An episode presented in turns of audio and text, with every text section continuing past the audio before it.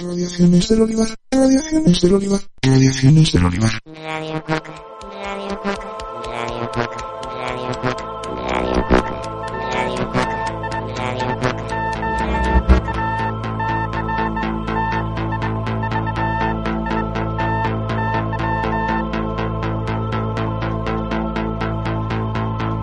La radio cucaracha, la radio que nunca se agacha.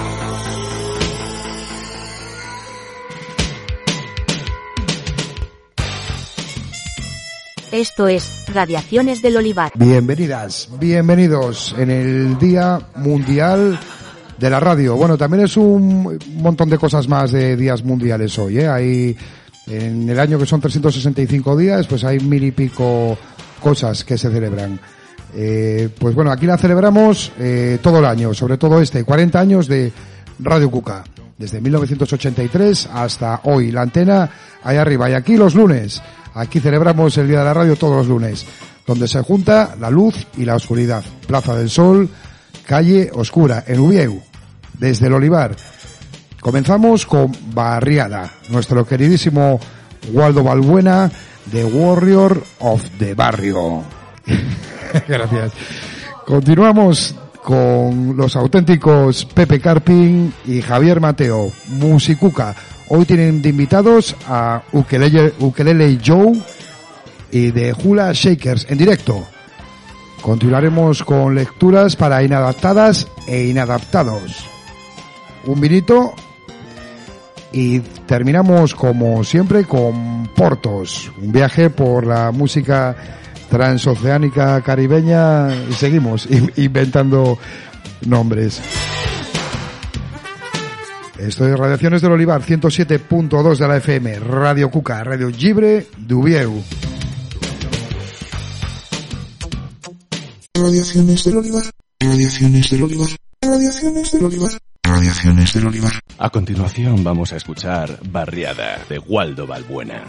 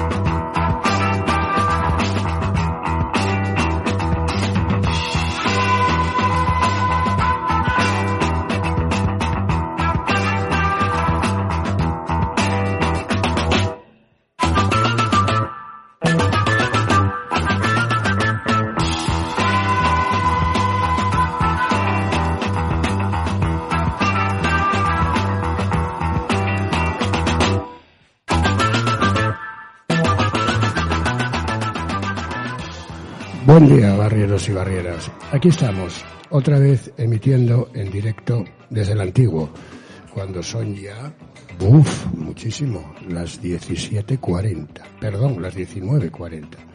Estás en Radio Cuca, la radio libre de Oviedo, y estos son radiaciones del Olivar.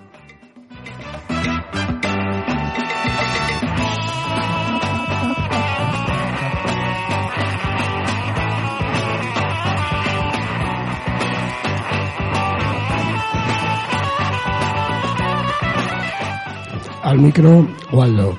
A los aparatos que hacen posible que escuchéis el episodio de hoy de Barriada, el gran Mateo, impertérrito ante el triunfo o la derrota.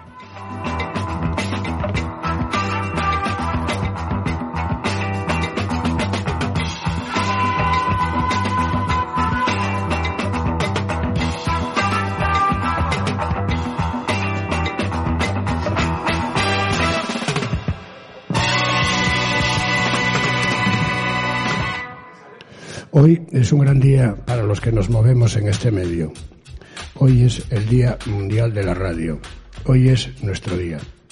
Se empezó a celebrar en el año 2012, cuando lo proclamó la Asamblea General de las Naciones Unidas. La radio capaz de existir frente a otros medios y tecnologías de más reciente creación, capaz de llegar a todos los rincones, capaz de seguir emocionando a quien la escucha y a quienes la hacemos. Los que caímos en sus garras sabemos lo que se siente cuando nos ponemos delante de un aparato tan hermoso y misterioso como es su micrófono. Ese aparato que la primera vez que lo vimos frente a nosotros nos produjo miedo, respeto, pero que con el paso del tiempo fue haciendo que nuestro estómago sintiera esas mariposas propias de los enamorados y que sin saberlo nunca más podrás dejar de sentirlo. Mañana es 14 de febrero y dicen que es el Día de los Enamorados.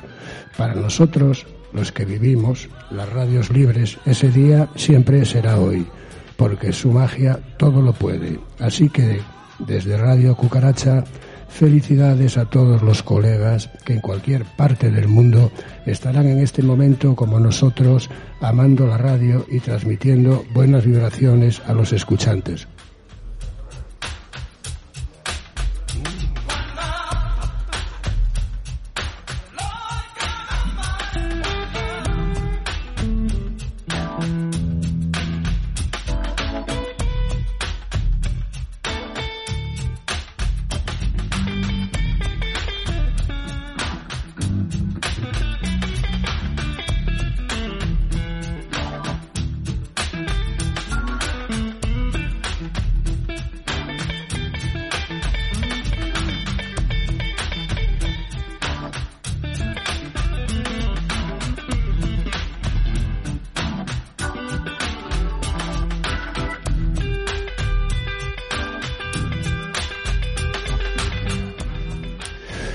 Dicho esto, vamos a entrar en los temas en la que los barreros nos sentimos más cómodos, atacando sin piedad al poder que nos quiere conducir por la vida como un rebaño.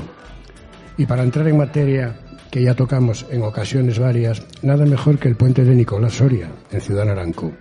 Hablamos de una de las muchas obras eternas de esta ciudad. Se adjudicó en septiembre del 2019 en 2,9 millones de euros. Proyecto en principio sencillo para el siglo XXI, ya que solo se trataba de ampliar en dos carriles los tres existentes. En principio, nada raro, pero a fecha de hoy todavía no fueron capaces de ejecutarlo. Y claro, por supuesto, el presupuesto inicial ya está duplicado. Tampoco nada raro. ¿Qué pensar de nuestros gestores? Que además de este despropósito, ahora nos quieren vender lo que llaman la Ronda Norte, pamear y no echar gota. Si llevan cuatro años para hacer dos carriles y todavía no lo consiguieron, ¿cuánto calculan que tardarán en hacer eso que llaman la Ronda Norte? Está claro que nos toman por gilipollas y aparte tienen algo de razón, porque si no lo fuéramos, ese puente estaría cortado día sí y día no a todas las horas puntas.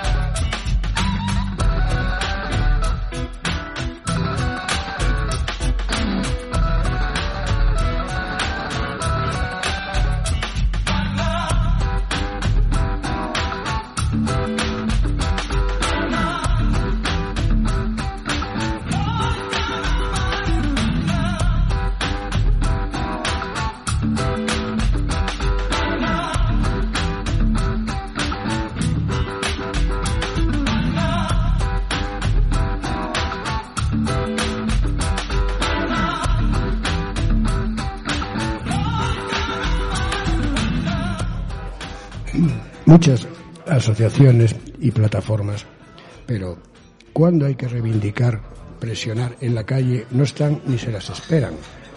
Más acciones y menos reuniones.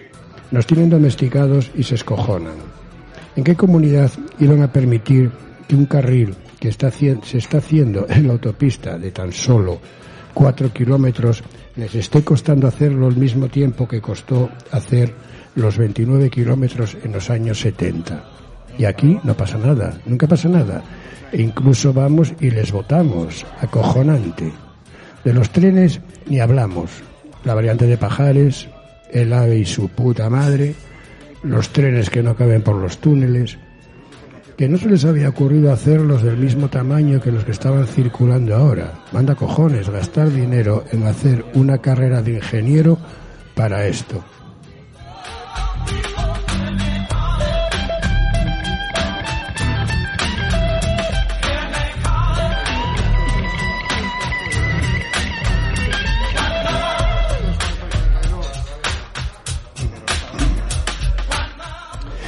Pero con todo esto, ahora llegan los comicios electorales y sin ningún rubor ni vergüenza inician un proceso de escucha activa y saldrán a la calle a contarnos todo lo que van a hacer por nosotros, por Asturias y por supuesto por España. Qué camada de sinvergüenzas. Aquí, en este nuestro ayuntamiento, sin ir más lejos, ya empezó el mercado de invierno. Un tal Nacho Cuesta, alto cargo de Ciudadanos, un partido que tiende a la desaparición, se va a las filas del Partido Popular que tantas alegrías le dio en esta legislatura y deja un sillón libre que no le va a dar tiempo a enfriar porque aparece un tal Luis Pacho que dice fue delegado de una cosa que llaman distritos lo que le sirvió para estar cobrando cuatro años sin hacer nada, nada que se sepa. Así son los que quieren representarnos, pero tranquilos, que una vez cobren la primera nómina, empiezan con un nuevo proceso de solodera activa. Luego ya no aparecerán por los barrios que tanto visitaron para, según ellos, conocer las necesidades, las necesidades in situ. ¡Qué risa! Ya lo decía un ruso que se apellidaba Bakunin. Ejercer el poder corrompe, someterse a él degrada. Sin comentarios.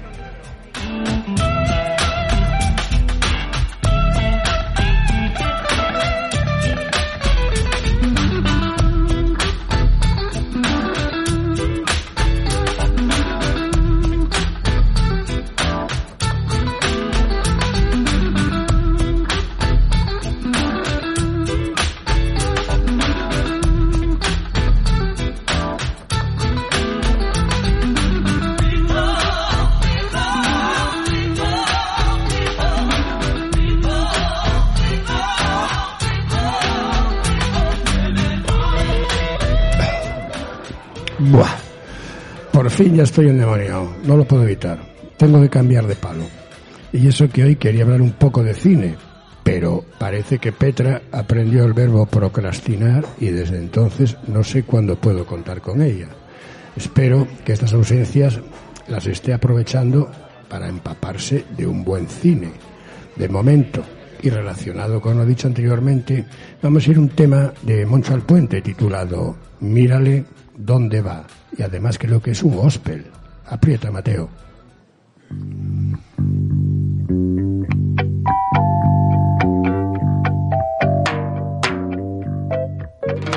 Mírale dónde va, orgulloso y cabal ciudadano. Orgulloso de ser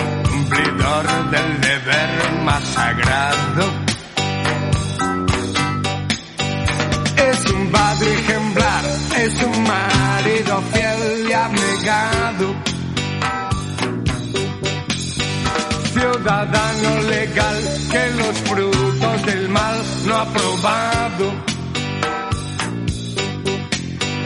Que se deja llevar del collar del poder bien atado. Tras el carro triunfal va el humilde animal maniatado. es un triunfal en la vida social del esclavo. Director general, productor ejemplar le ha nombrado. Demos gracias a Dios, director general se ha loado. Que Dios Padre o Patrón director general, delegado. De las fuerzas del mal, preserve a este animal consagrado. En el juicio final, cuando suene el metal anunciado.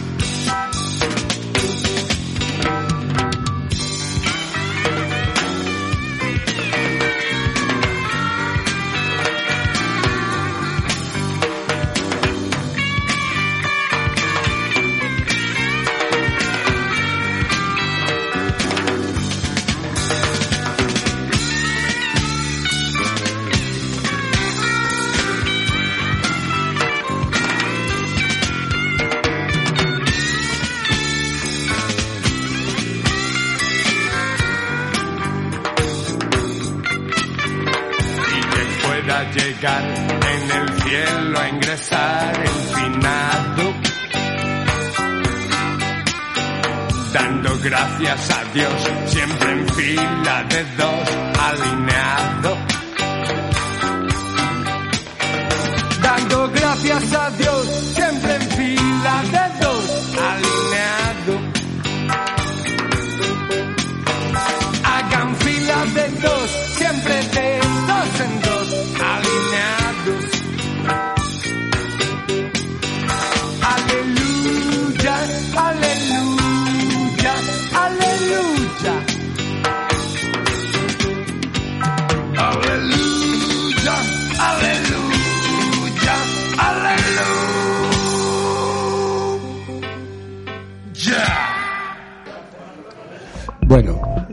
Una vez más nos abandona un conocido y un grande de la poesía.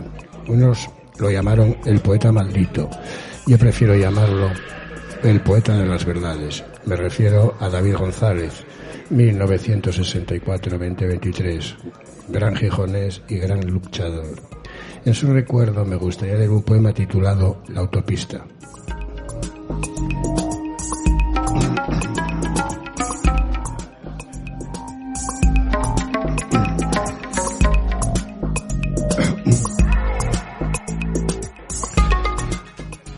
Ya que tanto insistes en que me lo corte, voy a explicarte y será la primera y la última vez que lo haga. ¿Por qué llevo el pelo largo? Llevo el pelo largo porque el ejército estadounidense ofrecía una recompensa de dos dólares por cada caballera de indio que se le entregaba. Y los que la cobraron, así como los soldados y mandos superiores del ejército estadounidense, llevaban el pelo corto, o muy corto. Llevo el pelo largo porque el ejército franquista, en el patio de la casa en la que nací, le rapó la cabeza a una de las mujeres de mi familia, cuyo hombre acababa de ser fusilado por negarse a defenestrar niños de pecho republicanos. Y los soldados que le raparon la cabeza, así como el resto de las tropas y mandos superiores del ejército franquista, incluido el puto Francisco Franco, llevaban el pelo corto, o muy corto. Llevo el pelo largo porque en el campo de concentración de Mauthausen a los deportados españoles como Ramiro Santiesteban, el superviviente octogenario que me lo contó, a los deportadores españoles una vez a la semana, los sábados, les hacían lo que entre ellos se conocía como la autopista. Esto es, les rapaban el pelo al cero, desde la frente hacia atrás, la autopista.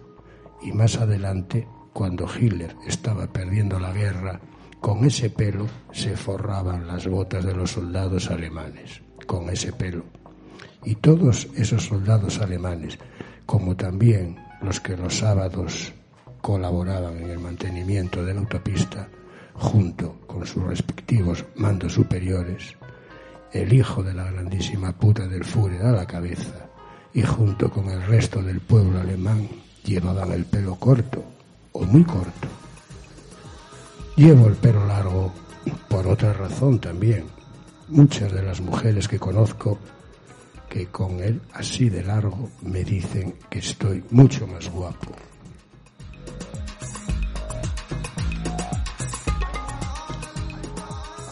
Y también me dicen que aparento muchos menos años de los que en realidad tengo. Así que, en de estar dándome la gaita todos los días, con que a ver cuándo voy a que me corten el pelo, mejor te callabas la puta boca ¿eh? y te dejabas crecer el tuyo.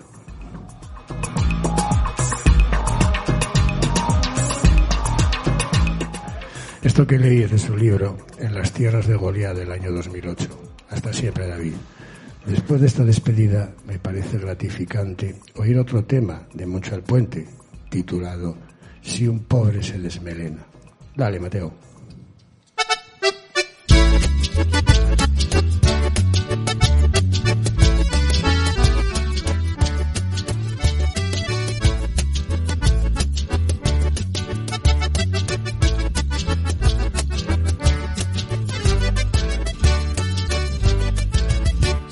Pobre se desmelena y atraca una sucursal, se le llama criminal y se le mete en la trena.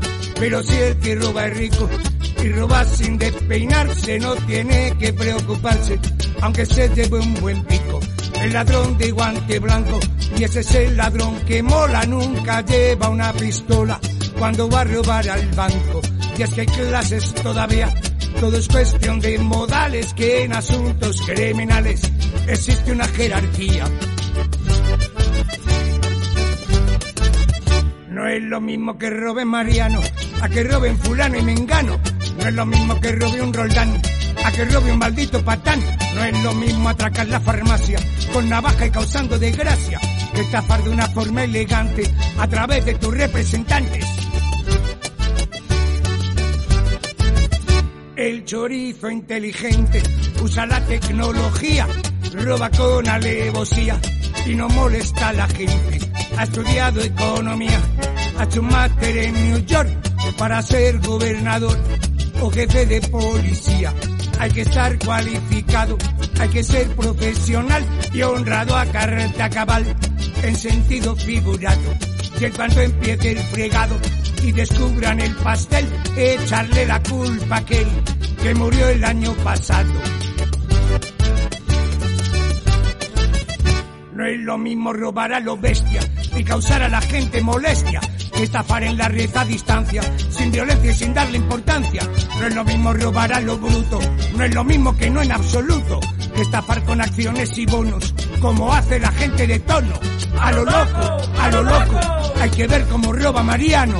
A lo loco, a lo loco, no es igual que fulano y mengano. A lo loco, a lo loco, hay que ver cómo lo hace Piqué. A lo loco, a lo loco, a lo loco, no es igual que un maldito Caleb.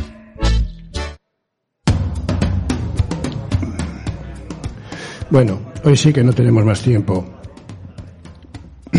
para dar paso a nuestros compadres de Musicuca, que vienen con ganas de vertirnos todos sus conocimientos. Por mi parte, salir echando chispas. Al micro estuvo Waldo, a las clavijas, Gran Mateo. Otro domingo sin ir a misa, pero giñándonos en el emérito, que fabrica republicanos, al igual que los políticos anarquistas. Somos barrieros y queremos lo imposible. Hacha salud, que fame no ha de faltar.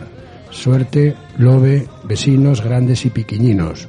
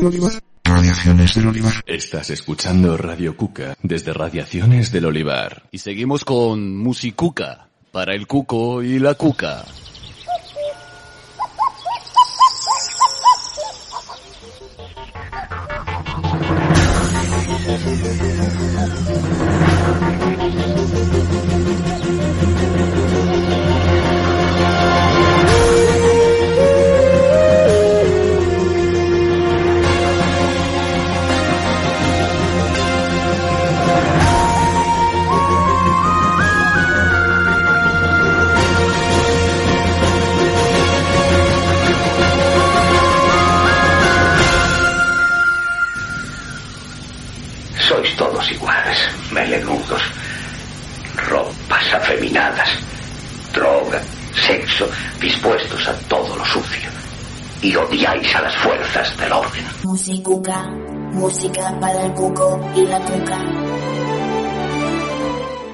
No está bien hablar de uno mismo. Mejor las historias.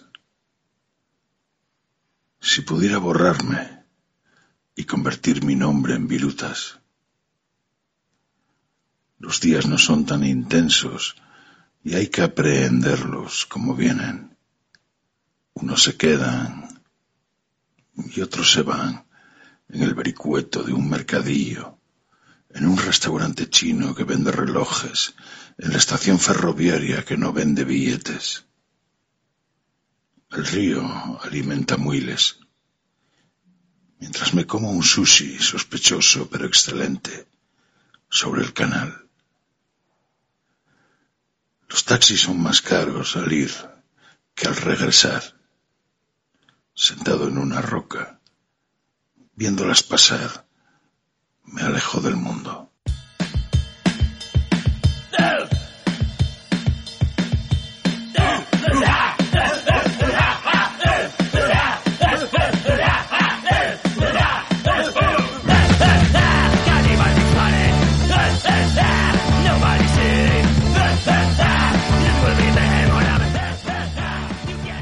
Buenas tardes, chicos, chicas. Estamos aquí en el programa número 100 123 de Radio de, de Radiaciones del Olivar, eh, Musicuca.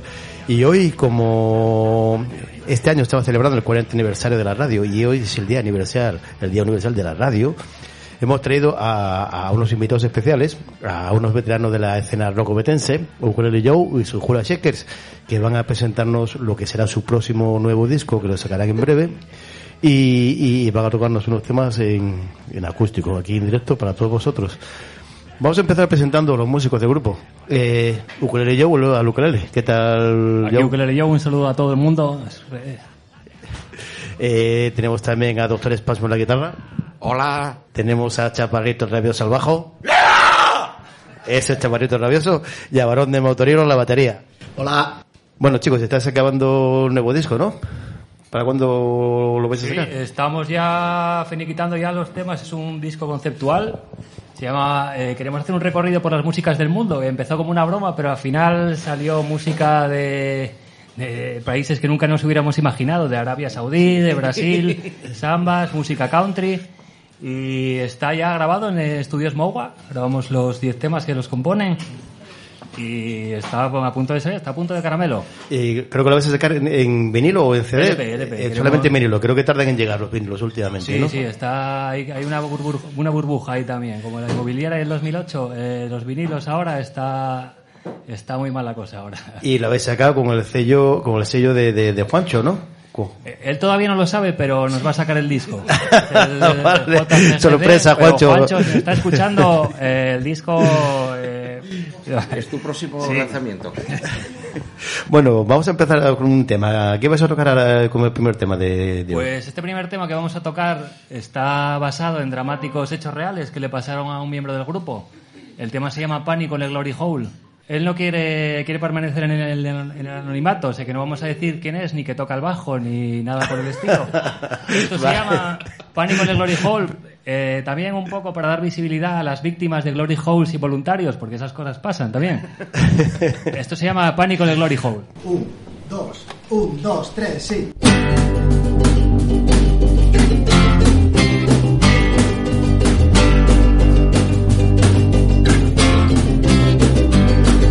algo raro sucede en el cuarto de al lado. Pánico de Glory Hole. No hay salida, estás atrapado. Pánico de Glory Hole. ¿Acaso tengo aspecto de degenerado? Pánico en el Glory Hole. Cierro los ojos, dejo la mente en blanco. Pánico en el Glory Hole. Pánico en el Glory Hole. Papá, papá, papá. Pa. No puedo seguir disimulando. Papá pa, pa, pa. Que algo extraño no está pasando. Pa, pa, pa, pa, pa. No puedo seguir disimulando. Pa, pa, pa, pa, pa. Que algo extraño no está pasando. Extraño no está pasando. Algo raro atraviesa el papel pintado. Pánico en el glory hole. Cierro los ojos, dejo la mente en blanco. Pánico en el glory hole. Nunca había estado tan desconcertado. Pánico en el glory hole. Me voy a casa, esto ya es demasiado. Pánico en el glory hole. Pánico en el glory hole. Pa, pa, pa, pa. No puedo seguir disimulando. Pa, pa, pa, pa, pa. Que algo extraño no está pasando. Pa, pa, pa, pa, pa. No puedo seguir disimulando. Pa, pa, pa. Que algo extraño no está pasando. Que algo extraño no está pasando.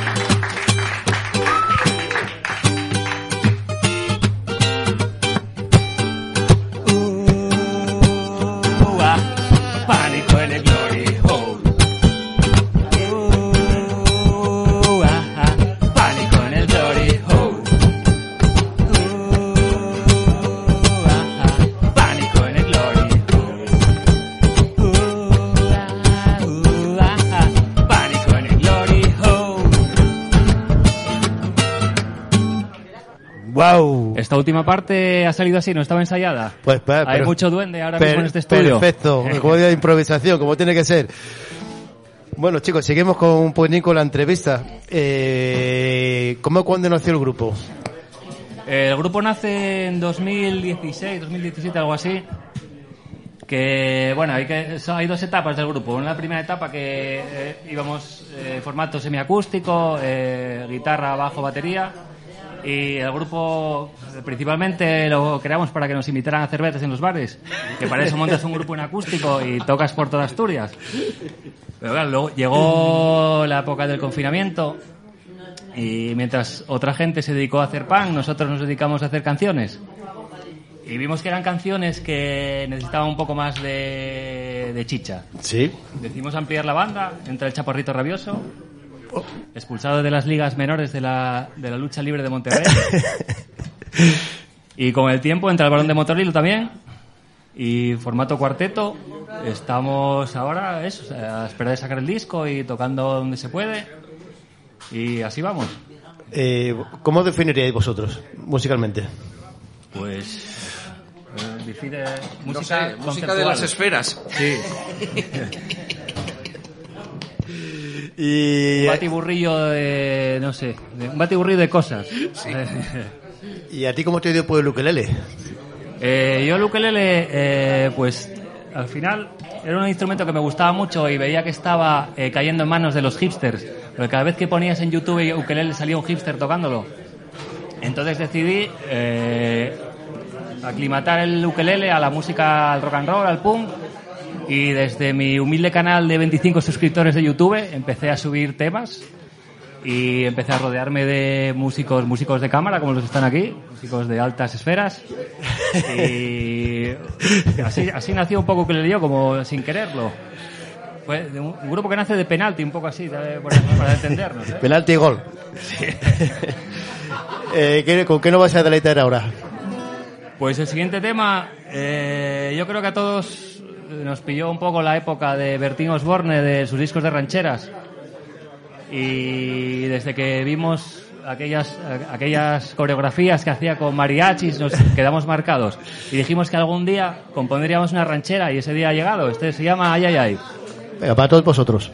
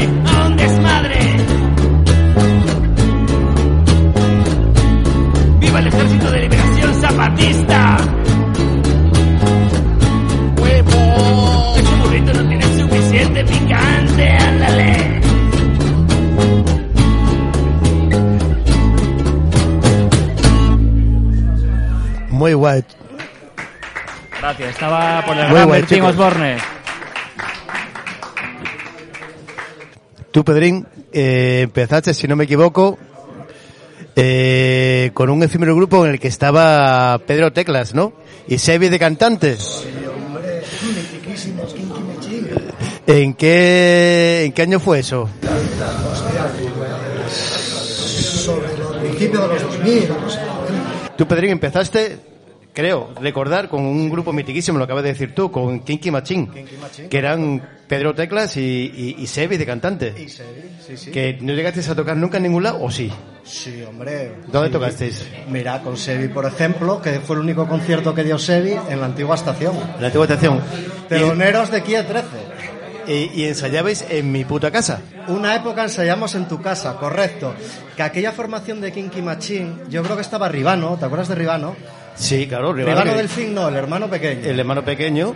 Y no me acuerdo quién más estaba, quién tocaba la guitarra. Sí que, sí que recuerdo que era Pedro el teclas y yo, pero no recuerdo quién tocaba la, la, la guitarra, no lo recuerdo.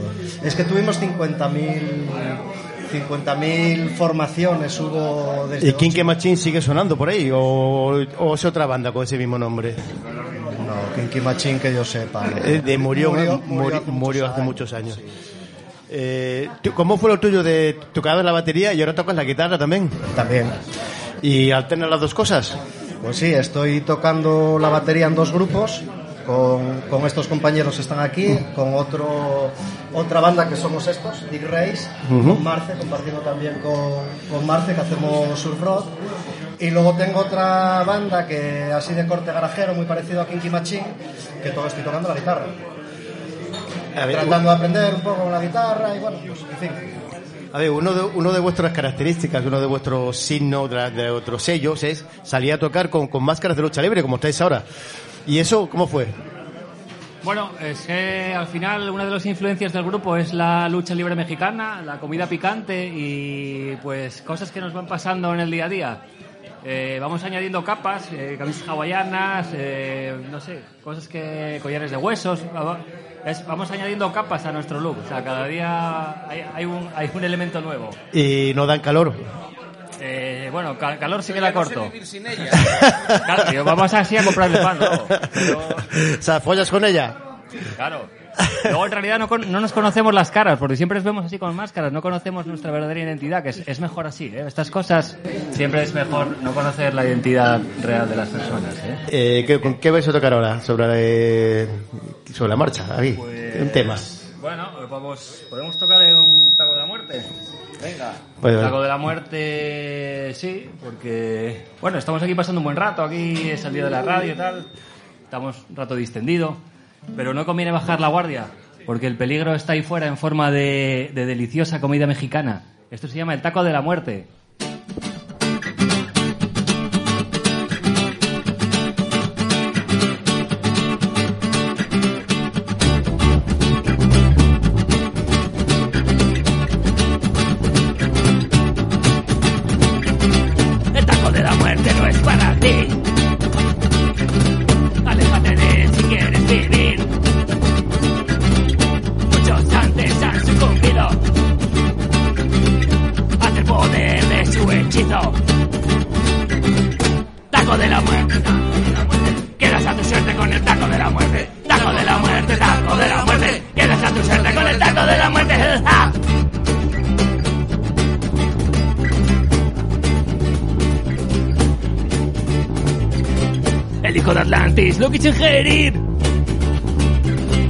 Nunca tuvo miedo a morir. Al principio no sintió dolor. Ahora vive conectado a un respirador. Taco de la muerte, taco de la muerte. Quedas a tu suerte con el taco de la muerte. Taco de la muerte, taco de la muerte. Quedas a tu suerte con el taco de la muerte. ¡Ja!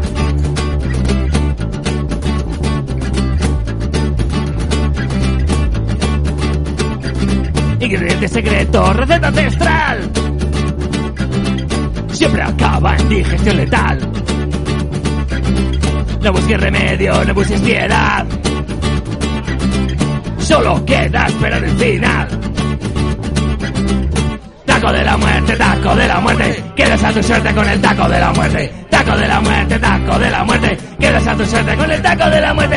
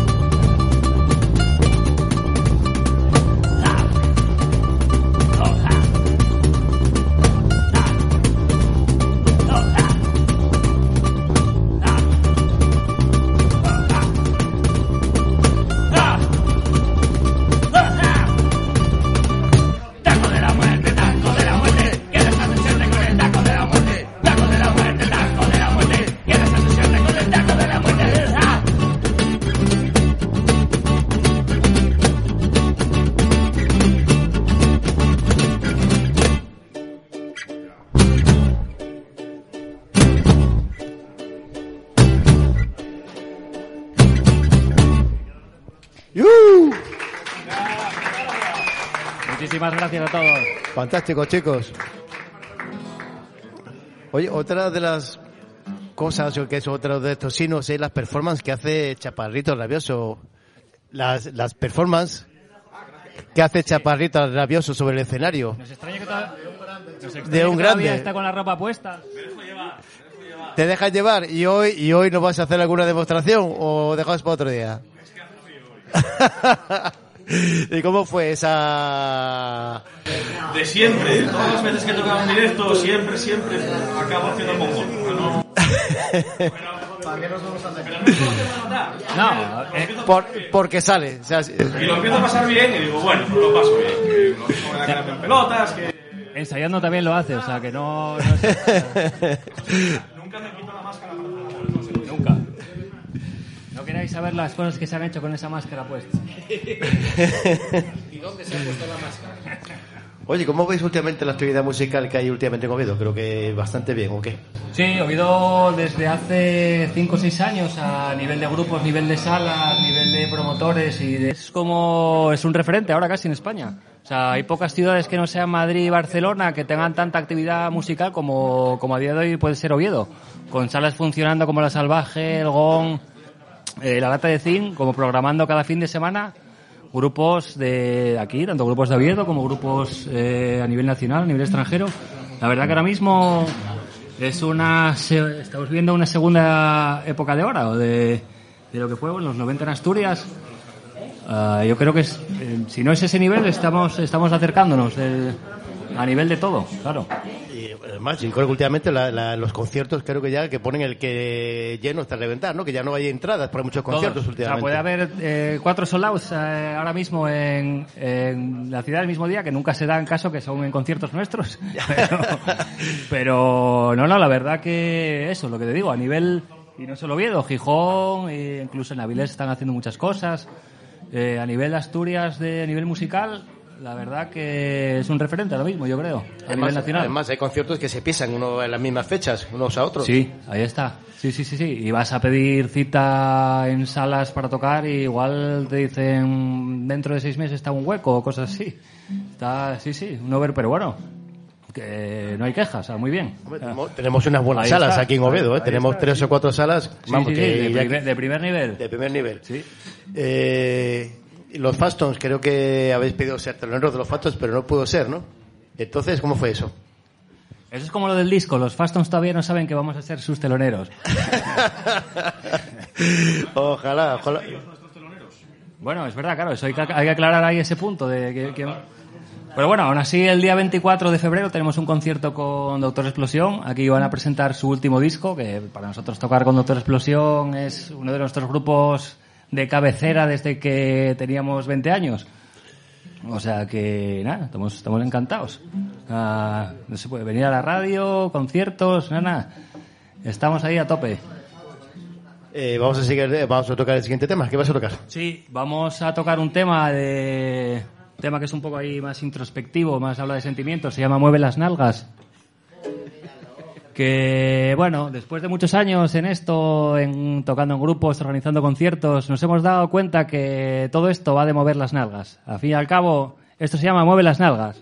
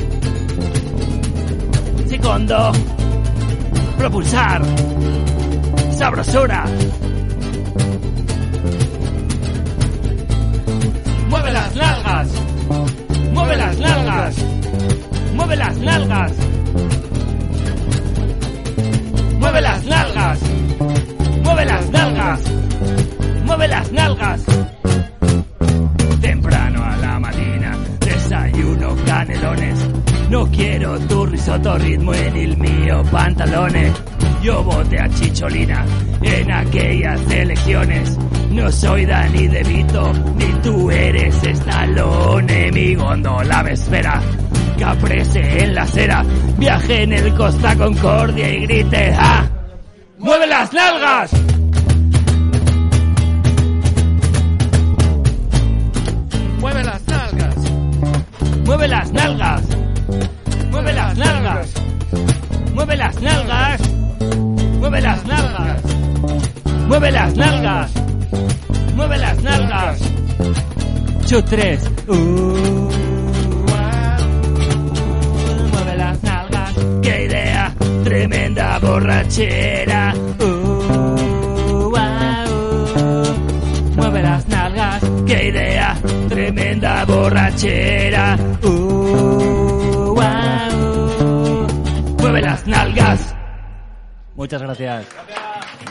gracias. Esto era lo que, me- lo que te comentaba antes de nuestro homenaje de músicas del mundo. Este era un homenaje al pop sórdido italiano de los años 80. Sí. Mueve las nalgas. Eh, creo que últimamente estáis muy prolíficos, ¿no? Tocáis bastante, ¿no? Tocáis mucho vosotros últimamente. Sí, bueno, tocamos, vamos, básicamente donde nos dejan, cuando nos llaman, en cualquier lado. No, eso no tenemos ningún tipo de revilgo. Eso es ponerse en contacto con nosotros y vamos. hemos- Sí, una piscina. Dentro de la piscina. y no os ahogasteis. Sí, y una piscina que, bueno, era- no era nudista al principio, pero luego... Sí, sí, sí, estuvo... Sí, hemos tocado en el festival Argayufés de Salas, eh, por aquí en Salas La Salvaje con los Ugus el otro día, eh, en el GON con Freddy Fano y los Marijuana Trío, que son grandes amigos. Eh, sí, bueno, estamos intentando mover un poco la cosa por, por donde se pueda. Sí, os vi, os vi con los Hugos ahí en directo, allí en, le- Sí, la sala ahí salvaje. ahí eh, concierto tremendo vuestro y vaya energía que tiene la de los Hugos. Madre Bueno, mía, son, son una pisonadora, son uno de nuestros grupos favoritos de siempre y unas de nuestras personas favoritas también. O sea, son ahora mismo en el rollo punk rock, para mí son el grupo número uno, son imbatibles. Eh, an- antes estuvimos hablando tú y yo que tú trabajas con Pablo, con Pablo Humo, ¿no? Sí, bueno, tenemos- trabajamos aquí en Humo Internacional, en la, bueno, en la agencia que tiene él de agencia sello discográfico. Y bueno, ya le emplazo para que, para que se pase por aquí también. Pablo, cabrón, a ver cuándo vienes. Oye, que vaya cierto lo que haya podido llegar a un acuerdo con, con Sergio, el del Gol, ¿no? Para organizar el concierto. Está programando el GON y vamos, lleva un mes eh, trayendo, trayéndolo todo. O sea, todo lo que se le pone a tiro lo trae. Los Fustons van a venir ahora, los Flestons.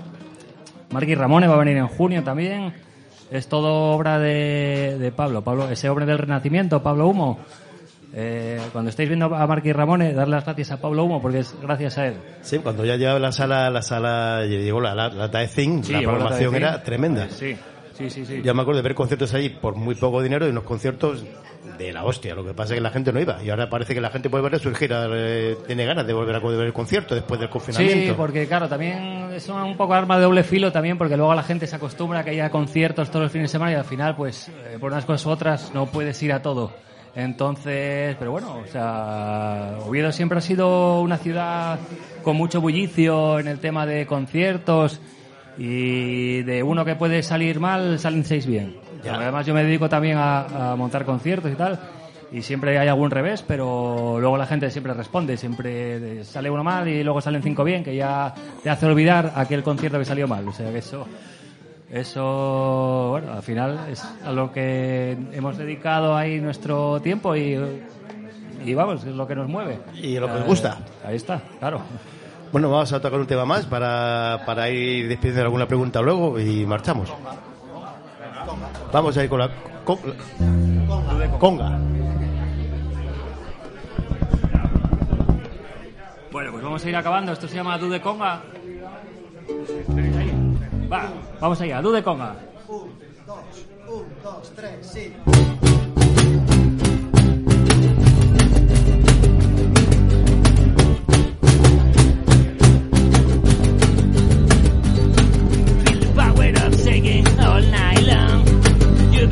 Better dance it and stay at home. Yeah, at the office, dancing at the mall. This is the reason why I was born. I say, oh, oh, oh, oh, oh, oh, do the conga. Oh, oh, oh, oh, oh, oh, do the conga. Move your hips, not too strong. Shake your ass, not too slow. Yeah, you're dancing at the market, dancing at the hole. This is the reason why I was born. I say, ha ha ha ha ha ha, do the conga. Ha ha ha ha ha ha, do the conga. Sales a la calle, congas por doquier, tu verbo se contonea hasta el amanecer, no intentes resistirte, todo va a salir bien, tu cadera se dispara, congas everywhere. Ah, ah, ah, ah, ah, baila conga. Ah, ah, ah, ah, ah, ah, baila conga.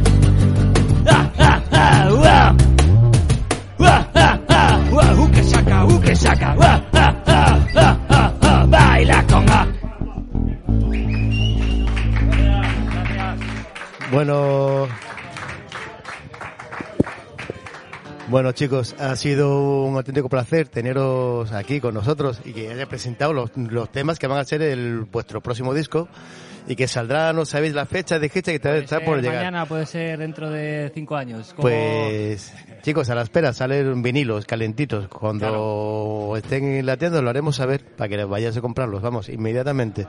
Una cosa, una cosa que tengo una duda, ¿por qué ahora cuando lo, no se hacen carteles para anunciar los conciertos? Ya, ya, ya, es otro tema ahí porque, joder, tenía mucho encanto ir por la calle enterarte de los conciertos que había eh, por los bares, por...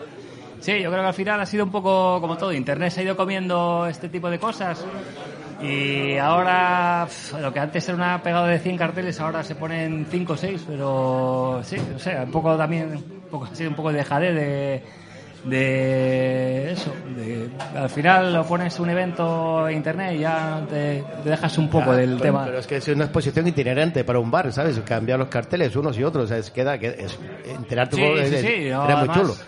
Yo tengo la cosa de, a lo mejor, de hacer pegadas con colegas. Además, es como, además, cada vez que pones un cartel te bebes una cerveza, que era como ahí una Claro, cosa, claro, un ritual ahí como muy guay para, para eso, para este tipo de cosas. Pero sí, la verdad que se está perdiendo eso. Y está perdiendo el tema también de dar entrada física a los conciertos. Por supuesto. Que eso, joder, para los coleccionistas eso es como, es algo vital. O sea, tener- nosotros tenemos nuestro álbum de, de entrada tal, llegan y además hay veces que te dibujan aquí una X en la mano y yo, "Hostia, yo quiero mi entrada. O sea, Claro. bueno, chicos, eh, ¿te vais uno más o de...? Pues venga.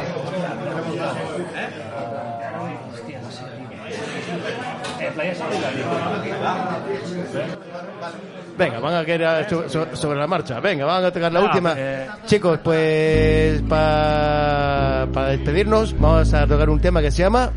Este se llama Playa Sórdida. Chicos, eh, espero que lo hayáis pasado bien. Bueno, eh, luego dirá- quedará Mateo pinchando algo más. Venga, Ha gracias sido a... un auténtico placer estar aquí hoy contigo. y Pepe. a, vosotros, por y a- y a a vosotros nosotros. por haber venido, de verdad. Y chicos, os- espero que os haya gustado el programa.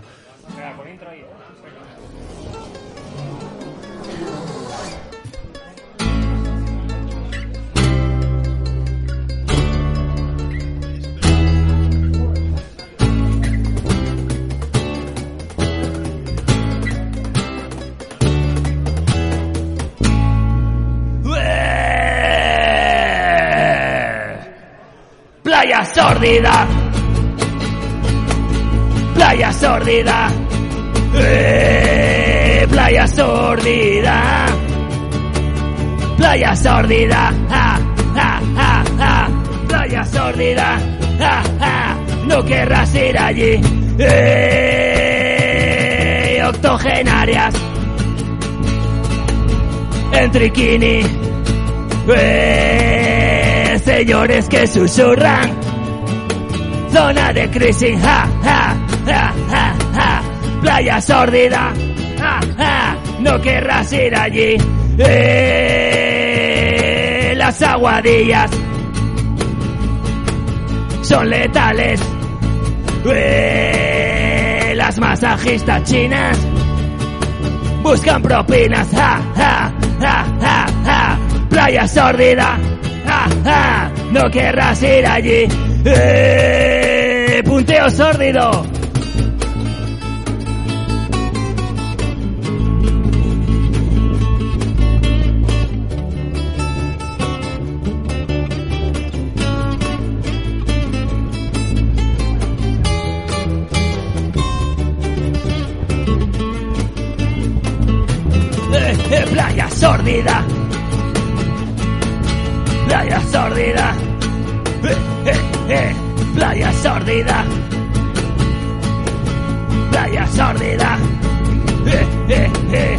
vaya sordida, ja, ja, no querrás ir allí. Eh. Gracias a todos. Larga vida Radio Cuca. Larga vida Radio Cuca y rock and roll.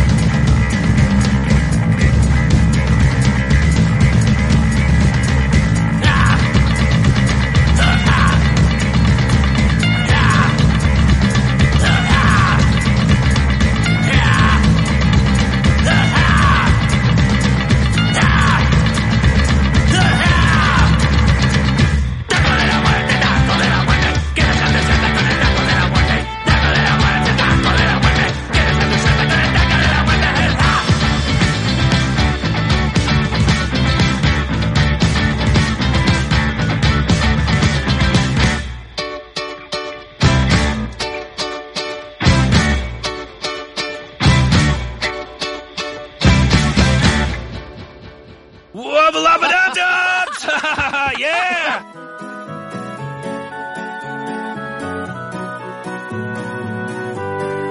Musicuca, música para el cuco y la cuca.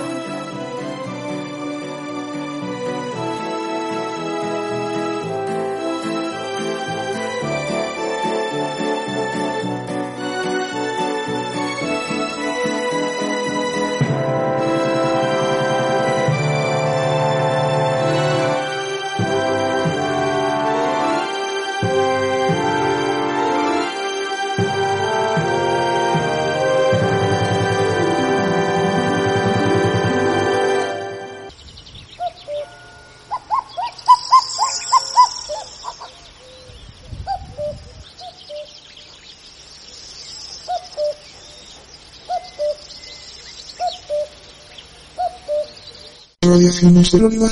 Radiaciones del olivar. Radiaciones del olivar. Radiaciones del olivar. Radiaciones del olivar. Esto es Radio Cuca, con el programa Radiaciones del Olivar. A continuación vais a escuchar lecturas para inadaptados e inadaptadas. Un programa radiofónico para mangantes kinkis y golfas.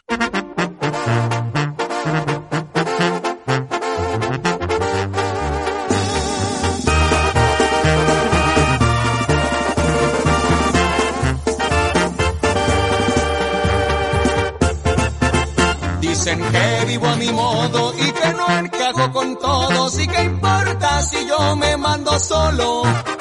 Que soy un atrabancado, que me enfiesto y me relajo y que importa si a nadie pido fiado. No hay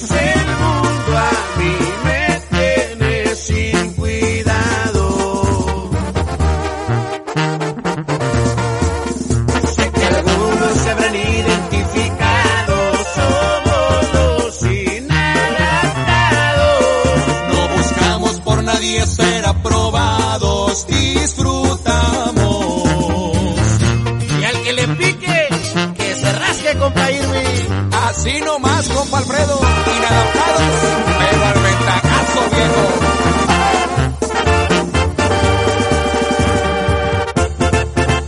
Porque pienso diferente, no me traga mucha gente, yo defiendo lo que me pertenece. Al amigo doy mi mano, nos tomamos unos tragos y respeto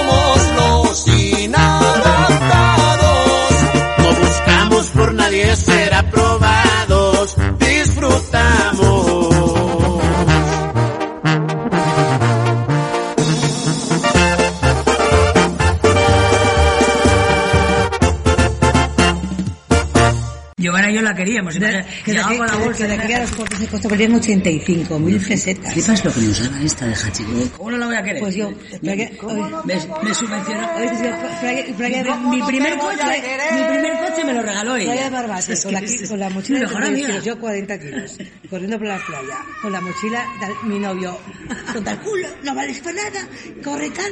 ¿En serio? Yo, te lo juro. Tu novio que iba con el móvil cuando nadie lo llevaba. Subimos 56 kilos de Y en yo- tren cuando te acuerdas del concierto de los Rolling Stone en Gijón hace años. Sí. En, el tren, en el tren cogemos la mochila, la dejamos en un vagón y nos fuimos para otra. Y luego tiene, tiene cojones de ir a buscar las mochilas eh, tal. Ah, Nina. Hombre, hombre. Salgo con las, Esta. con las mochilas, vamos a enterrar a Faro. Enterramos el, co- el costo en Faro en los bidones de agua, lo metíamos, enterramos, eh, hacemos un... Eh, Y ella- ella- 125 gramos de Tú no de tienes caballo. ningún antecedente, además, ¿no? No, ninguno. Y encontramos 125 gramos de caballo. El mismo sitio donde fuimos. antes. ¿Qué hacemos con el caballo? Lo probamos. ¿Qué hacemos? Una Ah, ¿tú fila de caballo. caballo? Una fila de caballo.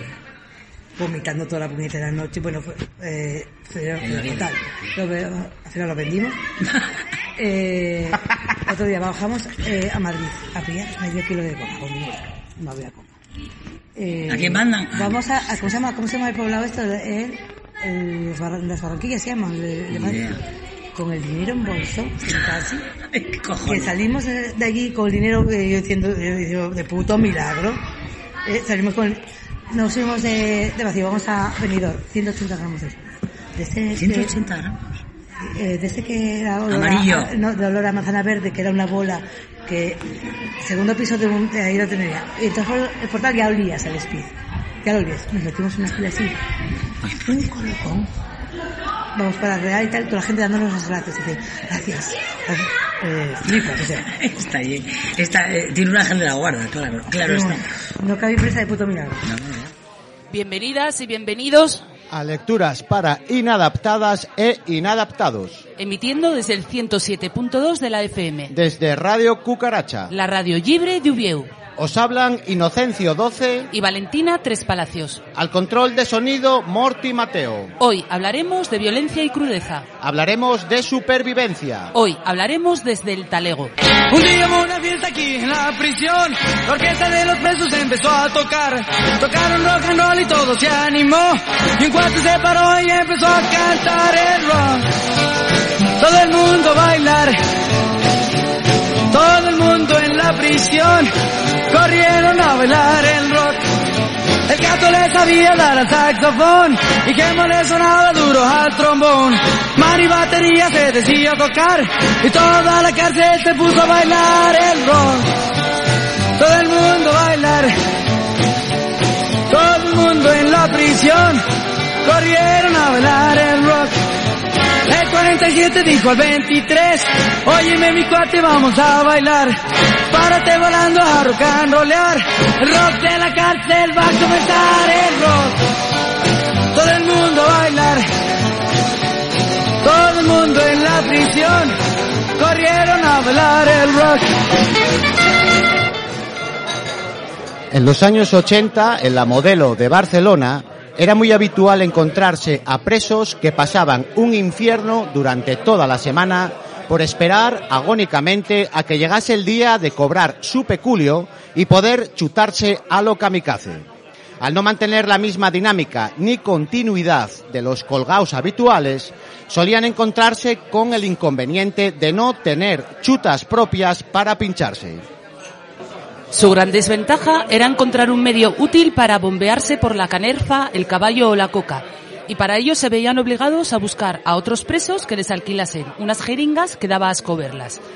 Aparte de ser lo más antihigiénico que uno, que uno pudiera echarse a la cara, solían estar tremendamente embozadas de sangre y mierda. Nelson y el Pulga eran de lo más liantes y lo fueron el día en que decidieron pillar droga a los reclusos negros.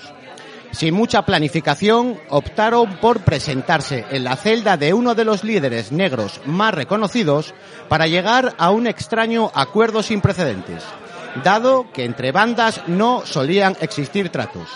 Además, cuando uno visitaba a los residentes de ese tipo de cubículos, no iba a por una simple camisa de jaco, sino a adquirir grandes cantidades de manteca. Y es que los negros solo distribuían bolones de bacalao y como mínimo tenías que comprarles un gramo. Pero en fin, detalles aparte, cuando Nelson y el Pulga se presentaron en la celda de los negros para adquirir heroína, yo estaba atento al desarrollo de la película. En aquellos años nos permitían estar en la galería para que diese- diésemos vueltas o hiciéramos lo que nos diera la real gana. Pero eso sí, siempre manteniendo abiertas las puertas de cada celda. Oye, hablo desde la prisión. Wilson Manyoma. Hormona.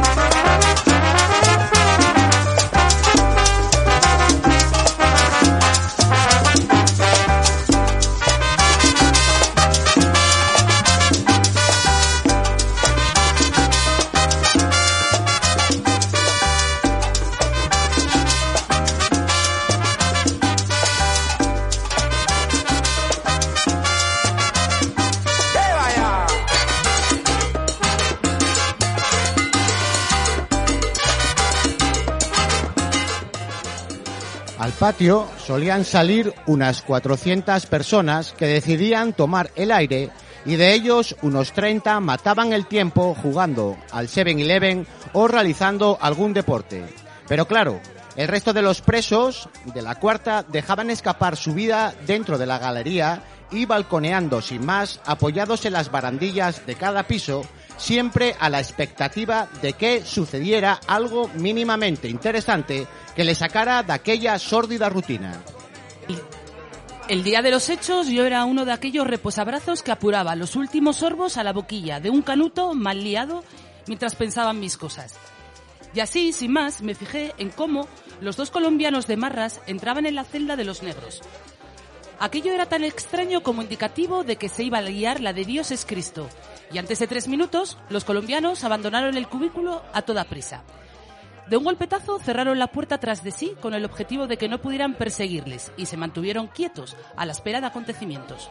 A los pocos segundos, y cuando apreciaron por la mirilla la silueta de un ojo que intentaba observar si el exterior estaba despejado, decidieron embestir con una terrible estocada mediante un pincho rudimentario que tenían en su poder.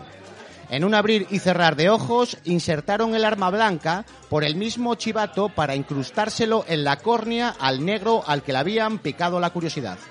Normalmente, aquella obertura estaba prevista para que los funcionarios pudieran controlar lo que sucedía dentro de los chabolos por las noches, pero era altamente peligrosa, dado que aquel pobre desgraciado no acabó siendo el único tuerto del lugar. Habían desenterrado el hacha de guerra con su cruel acción, y cuando escucharon los intensos y desgarradores bramidos de dolor, los dos colombianos se dieron el piro en busca del cobijo más apropiado para hacer frente a un contraataque asegurado. Yo, como vi lo que se avecinaba, regresé como una bala a mi celda para comentarles al chupasangre y al nórdico que allí se iba a liar parda. En cuestión de segundos, la galería al completo escuchó cómo los negros, que habían sido encerrados en su celda, golpeaban con todas sus fuerzas para que los dejaran salir, y pronto sus colegas pudieron asistirles. Fue entonces cuando irrumpió del interior del chabolo un muro negro de casi dos metros llamado Alexis. Le sangraba la cuenca y llevaba los restos de su ojo en la mano. Sus rugidos de dolor retumbaban por toda la galería. Los colombianos, mientras atendían al revuelo generado con sus malas artes, esperaban cobijados en su celda repartiéndose lo que acababan de robar. Eran perros viejos capaces de salir airosos de cualquier trifulca. Cuando acontecían aquel tipo de, ye- de reyertas, lo esencial era saberse decantar por alguno de los dos bandos para dejar constancia de a quién apoyabas dentro del trullo. Pero en esta ocasión, la mayoría de los adictos teníamos un dilema al relacionarnos por igual, tanto con unos como con otros. La guerra estaba declarada. Primera embestida sucedió cuando algunos presos negros intentaron a toda costa atrapar a los dos colombianos que se habían afianzado en su celda. Pero estos no se dejaron engañar tan fácilmente. Los negros se habían armado hasta los dientes con unas patas de cama que disponían de un enganche en la parte final a modo de hacha. Si lo que buscabas era ir empalmado con un arma más larga, solo tenías que juntar las patas de la cama dejando el gacho en la última y reforzar el invento con un poco de tela cuerda. Y aquella era la intención de los negros cuando decidieron proveerse de ese tipo de artilugios para evitar a toda costa un enfrentamiento cuerpo a cuerpo. Todos los habitantes del Trullo sabíamos de sobra que un cara a cara con los colombianos representaba poco más que morir matando, dado que aquellos cabrones eran escurridizos como el agua. Los colombianos estaban perfectamente preparados para un enfrentamiento de semejante magnitud, y cuando los agraviados se acercaron para reivindicar su venganza, Nelson demostró sus cualidades de estratega escondiéndose en una celda con la puerta abierta y dando a entender que estaba esperando, sin miedo, una agresión. Fue entonces cuando Alexis, cegado por la ira de haber perdido un ojo, entró a las bravas esperando saciar su sed de venganza. Un error que le hizo caer en la trampa del avispado Nelson, que no dudó en arrojarle el contenido de una taza rebosante de sal contra el ojo sano para privarle de la visión y noquearle en un santiamén. Poco a poco pudo aguantar en pie, dado que le adjudicaron un sinfín de descosidos y perdió la vida mientras intentaba contrarrestar la agresión.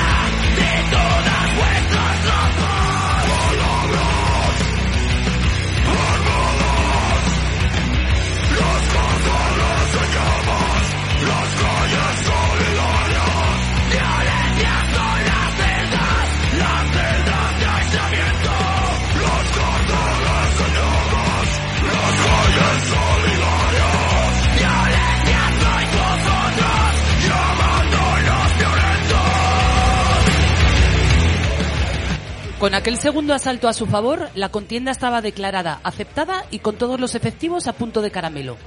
Se trataba de una situación altamente conflictiva, donde los negros habían recibido de lo lindo, quedándose sin uno de sus mejores hombres, y los colombianos no habían experimentado ni un mísero rasguño. La intención de unos y de otros era dejar claro cuanto antes quién dominaba la zona y salir así reforzados en un respeto que se habían forjado con los años mediante la ley de la coacción. Eternizar aquella contienda suponía la irrupción inmediata de los hichos para establecer el orden y poner a más de uno en su sitio.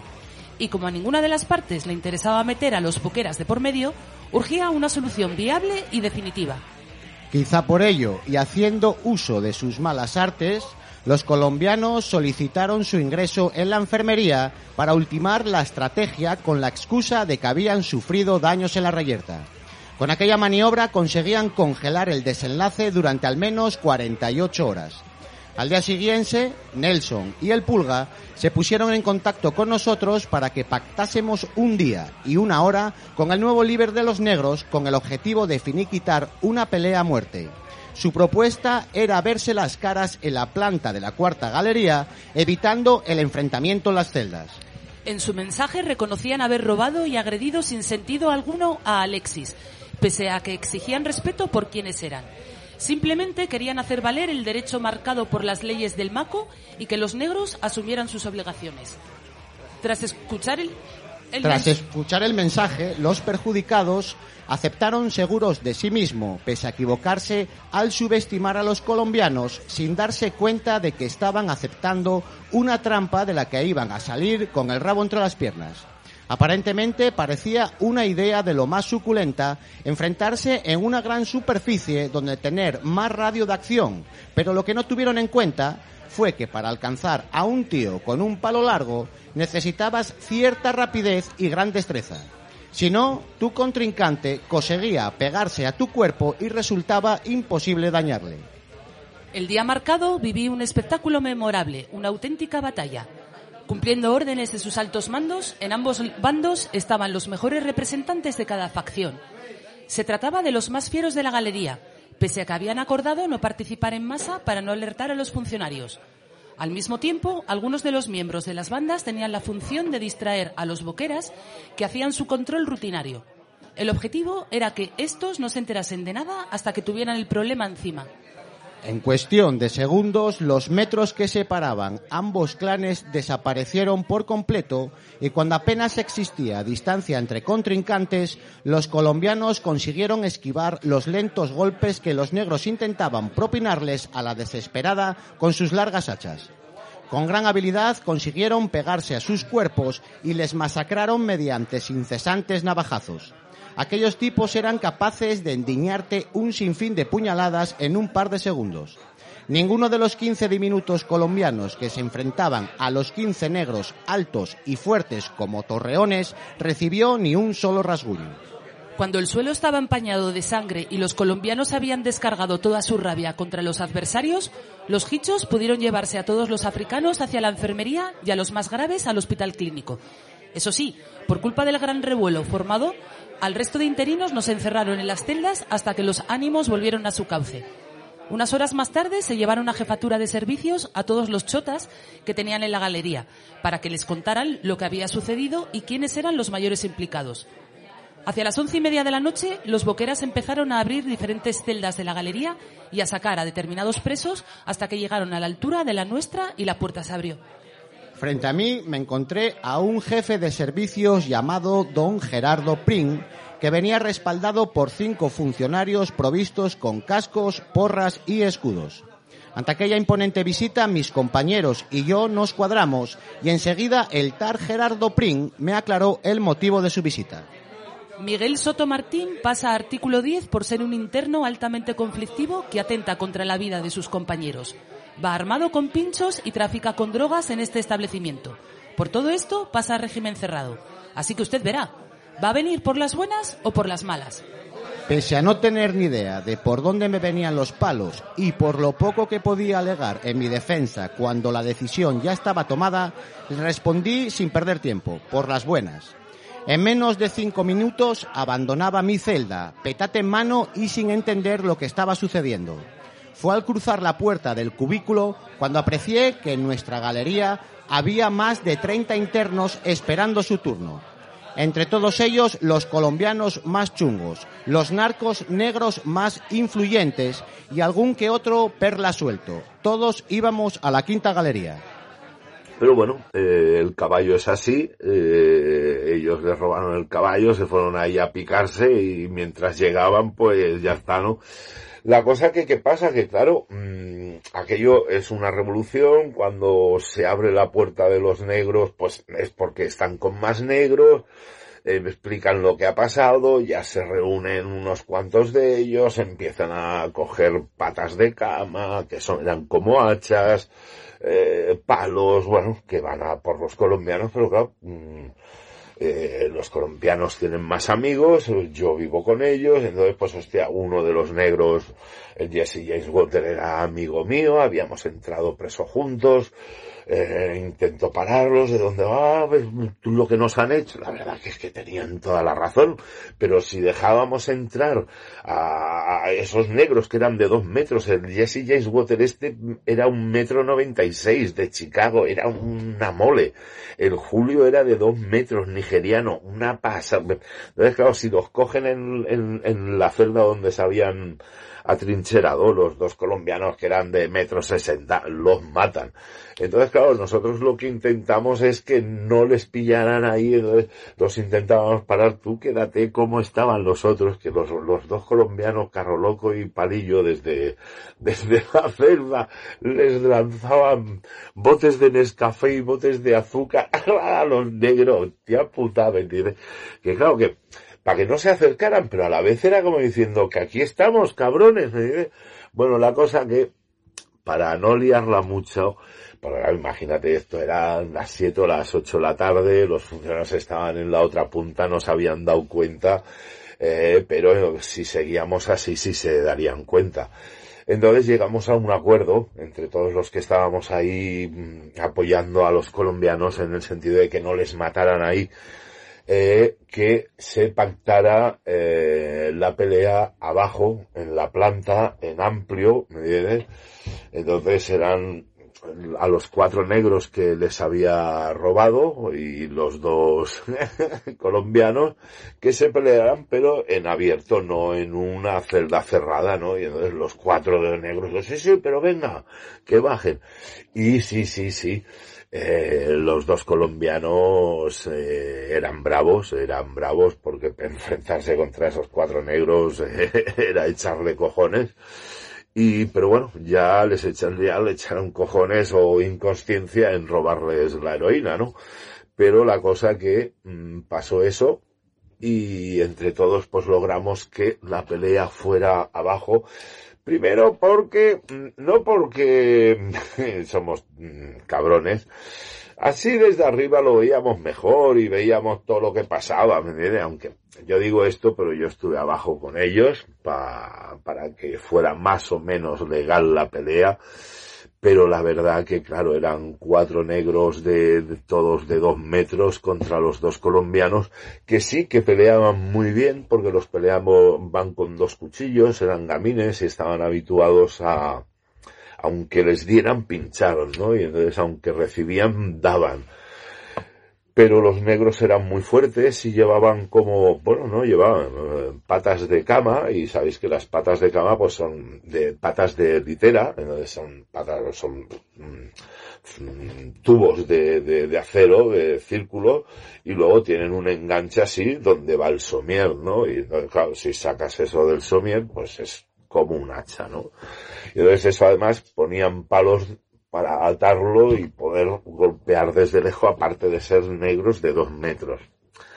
Entonces la verdad que los colombianos lo, lo, lo tuvieron mal, lo tuvieron mal en esa pelea, eh, pero se fueron muchos, eh, de, los cuatro fueron dos tocados para el hospital, como los colombianos también, con brechas en la cabeza y, y tal, pero bueno, ahí se quedó esa pelea, no es que se quedara ahí, esa pelea luego tuvo más broncas porque por culpa de esa pelea, esa noche a 35 personas que vivíamos arriba en el segundo piso. Nos llevaron en artículo 10 a la quinta galería, a, al chupano, lo que se dice, eh, celdas de castigo.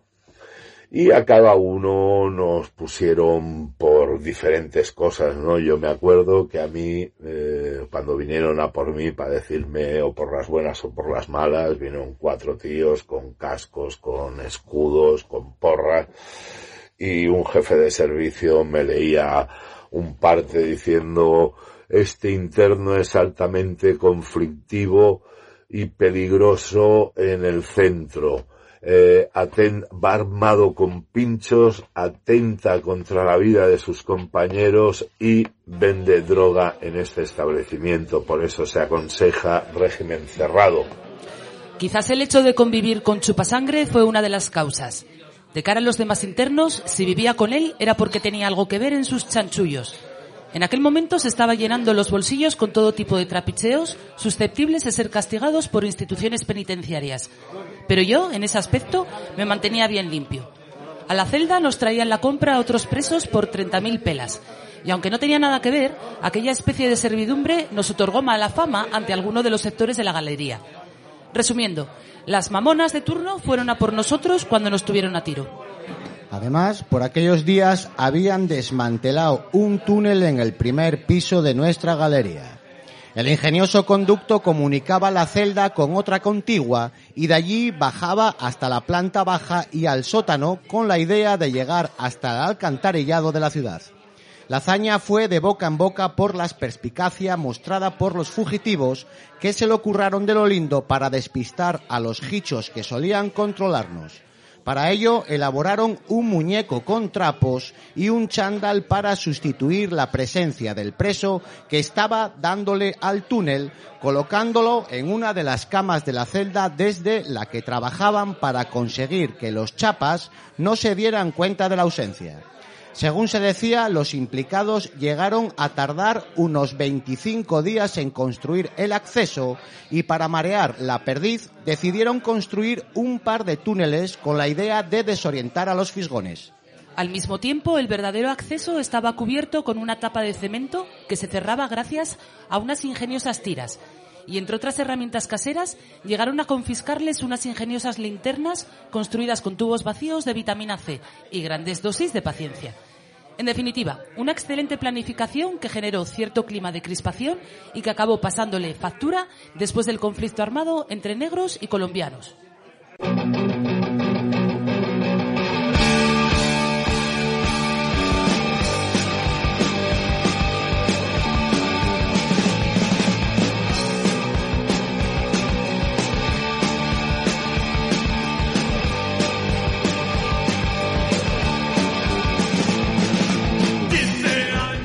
Bueno, pues hasta aquí el programa de hoy, queridísimos inadaptados e inadaptadas.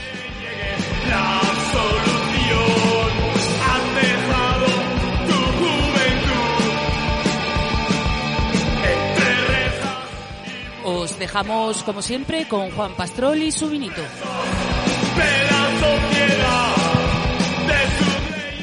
Salud.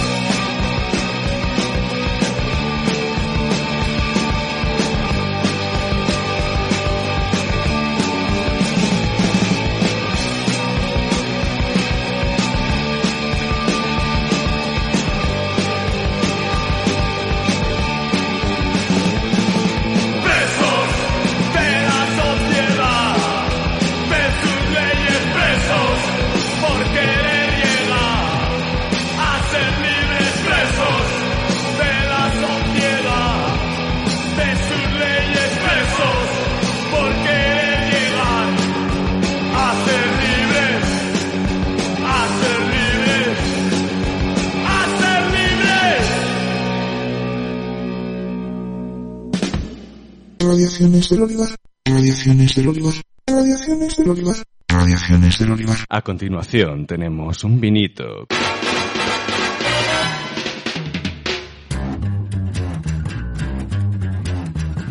I think it's time to blow this thing. Get everybody in the stuff together.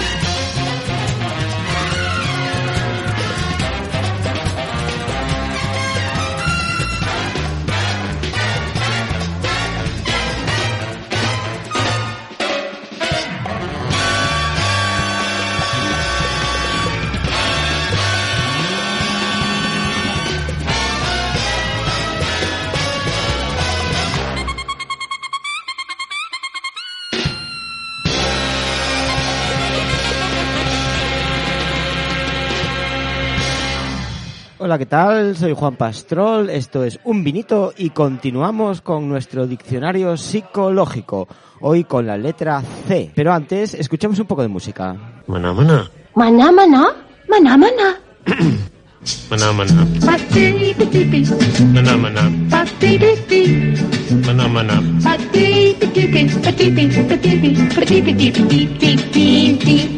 Maná, maná. Maná, maná.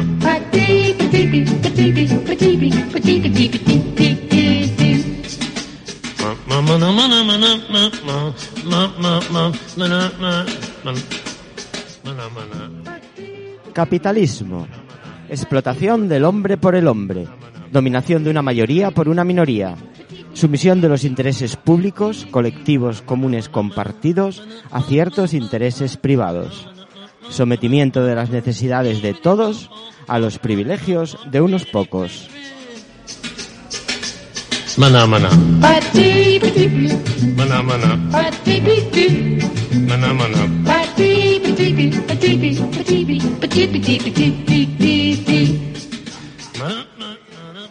Carácter mal carácter.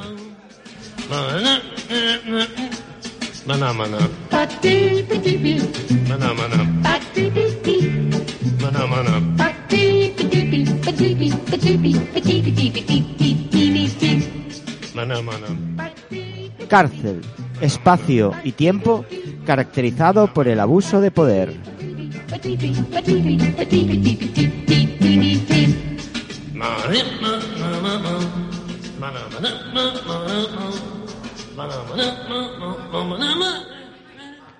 Carrera capitalista. El que más tenga al morir, gana.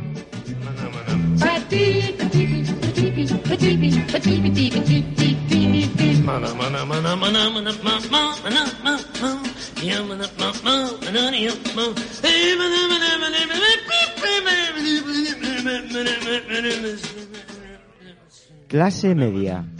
Conjunto de personas que no son ricas, pero pueden serlo. Lo que acaba siendo su perdición.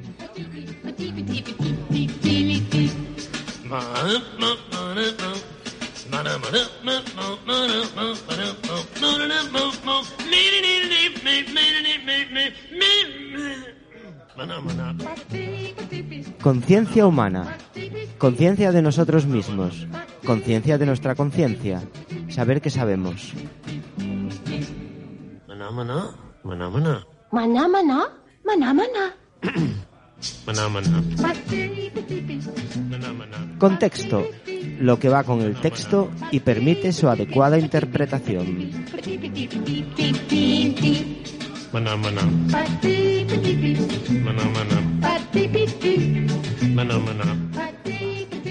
Cooperar. La mejor manera de competir.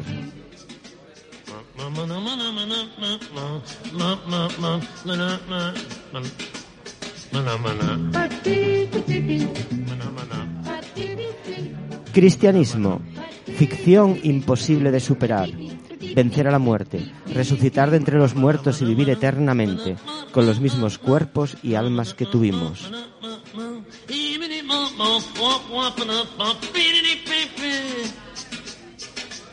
Maná, maná. Cultura. Herencia social. Precipitado de la historia. Memoria de los pueblos y las sociedades.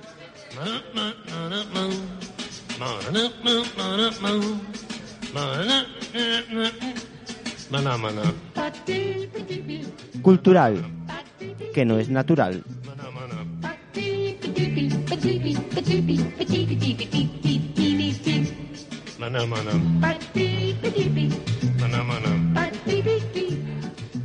Y vamos con la última definición de hoy. Curiosidad.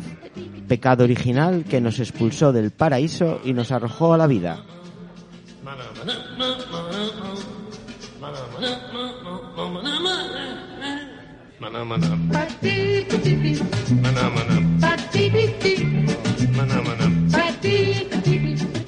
Y esto ha sido todo por hoy. Dentro de 15 días, una nueva letra, un nuevo capítulo en este diccionario psicológico.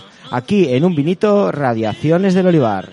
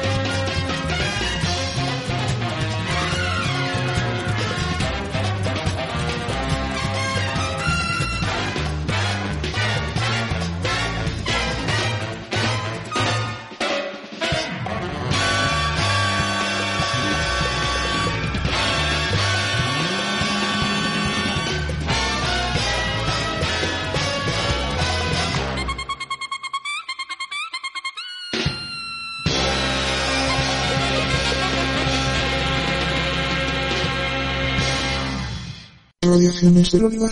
Radiaciones del Olivar. Radiaciones del Olivar. Radiaciones del Olivar. Estás escuchando Radio Cuca en el programa Radiaciones del Olivar. DJ Guajiro. Presentando en vivo y directo Portos desde Radiaciones del Olivar. radiocuca.org. Radiaciones del Olivar. Radiaciones del Olivar. Radiaciones del Olivar.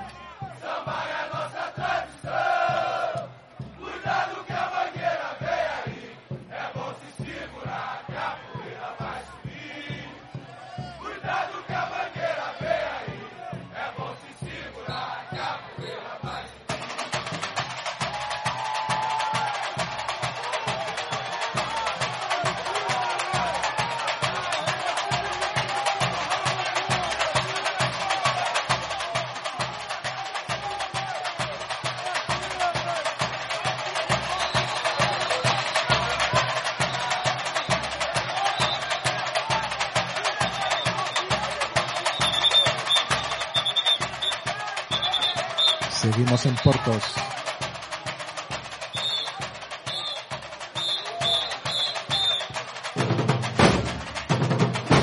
Transmitiendo desde Río de Janeiro.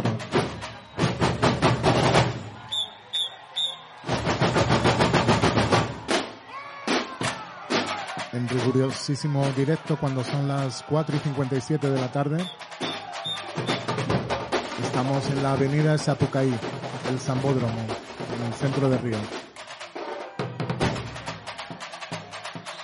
Escuchando el esquenta de la Escola da Samba da Mangueira.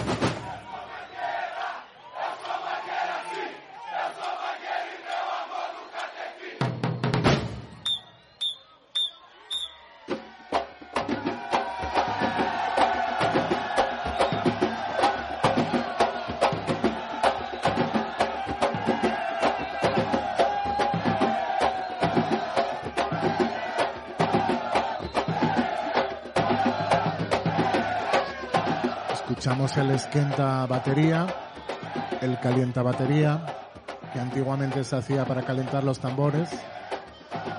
Y ahora es ese momento antes, al principio del ensayo, donde va llegando la gente todavía y se tensan los tambores al máximo.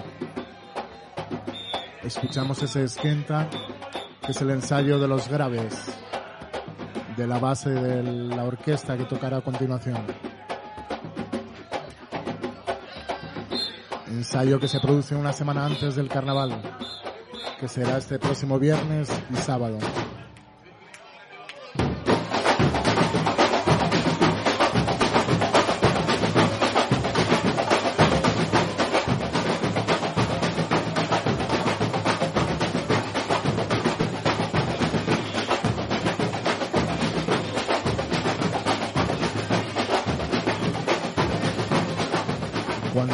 La sirena y el cronómetro dispara, comienza a valer el título del carnaval.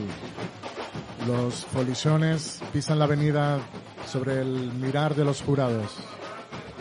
Y como se deshaga ese mes, esos meses de trabajo, la estrella de un espectáculo que solo pasará una o dos veces, en el máximo.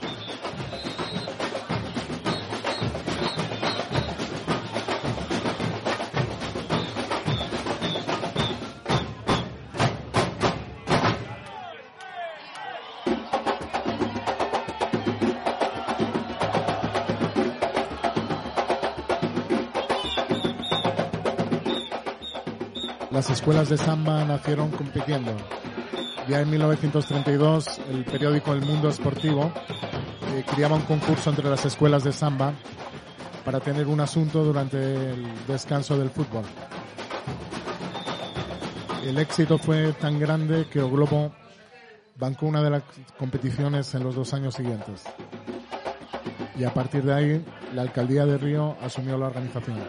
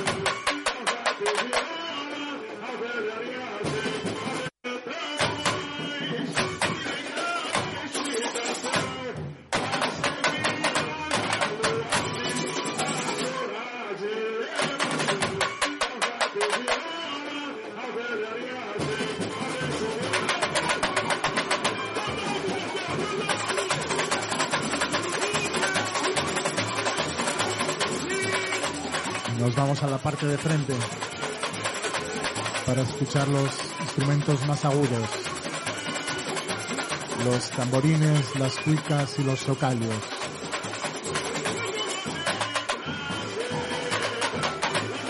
Escuchamos el ensayo de tamborines de la escuela da Portela. La escuela que viste con los colores azul y blanco y que es la mayor campeona del carnaval carioca con 22 títulos conseguidos desde 1935.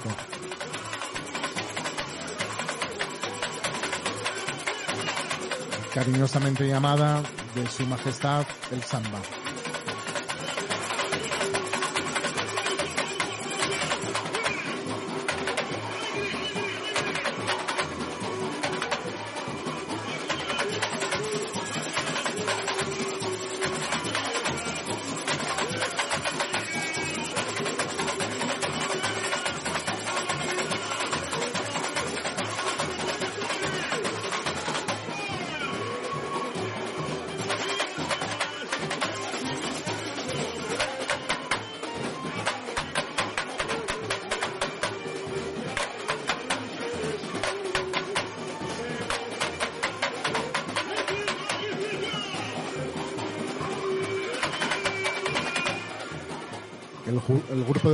De jurados escogido por la Liga Independiente de las Escuelas de Samba se basa en el manual del jurado para avaliar a las agremiaciones.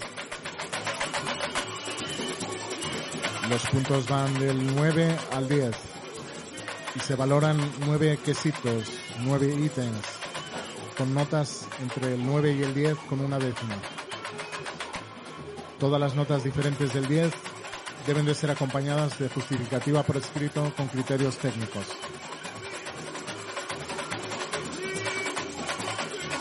Las escuelas pueden perder puntos si se salen con menos de 200 ritmistas de la batería y menos de 60 bayanas agrupadas. También se punirá al gremio que traer animales o cualquier integrante del grupo esté desnudo.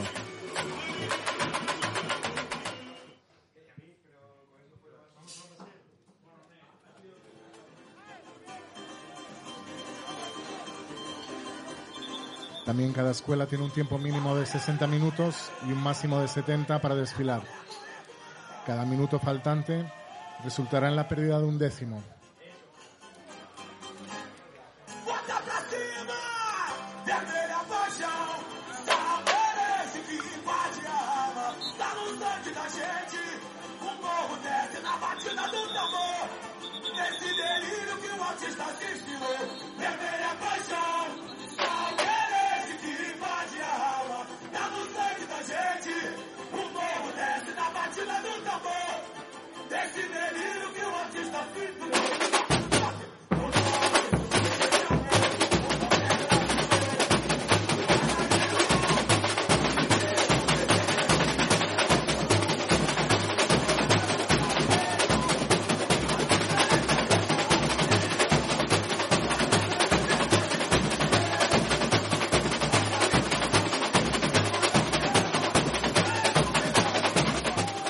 Escuchamos ahora a la Escola do Salgueiro.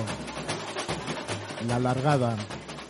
Ese momento inicial, la intro, donde todavía un poco fuera de, las, de la avenida ya se empiezan a tocar los instrumentos de samba y se canta la canción que será el samba herrero de ese año. Salguero también es una de las tradicionales escuelas de samba, originaria del Morro del Salguero, creada en el año 53.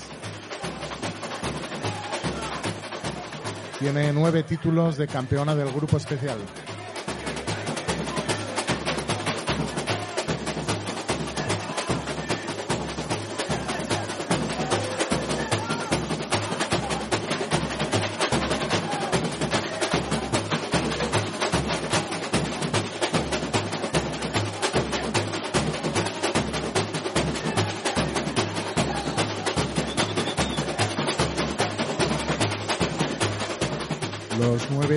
Criterios, nueve quesitos para determinar quién es el campeón de cada año se dividen así.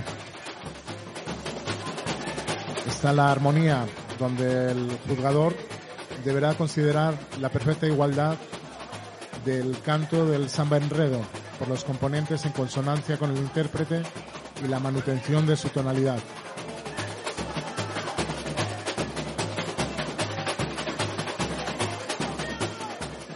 Otra categoría es el samba enredo, donde el jurado aprecia letra y melodía separadamente. Para la letra considera la adecuación de la letra al enredo, a la riqueza poética, a la belleza y al buen gusto y a la adaptación melódica. Para la melodía, el juzgador aprecia las características rítmicas propias del samba, la riqueza melódica, su belleza y buen gusto de sus diseños musicales y la capacidad de su armonía musical para facilitar el canto y el baile de los desfilantes.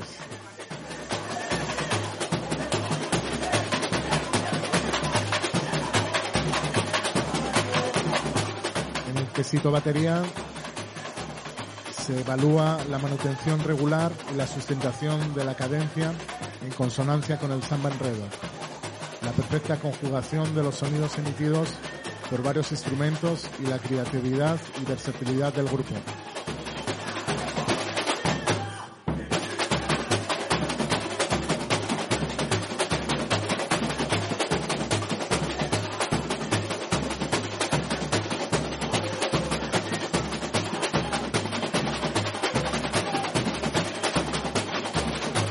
La batería dicta el ritmo del desfile, a los componentes de la escuela y al público con su performance. Para evaluar su desempeño, los jurados consideran la consistencia entre los ritmistas y la capacidad de trabajar en sintonía unos con otros, conforme el manual de los juzgadores. Eh, son observadas también la creatividad y la versatilidad del ala. Uno de los momentos más tensos ocurre cuando la batería deja el cortejo para entrar en el recudo, entre los sectores 9 y 10. En ese momento, si algún instrumento desafinar o salir del compás, la escuela puede perder puntos.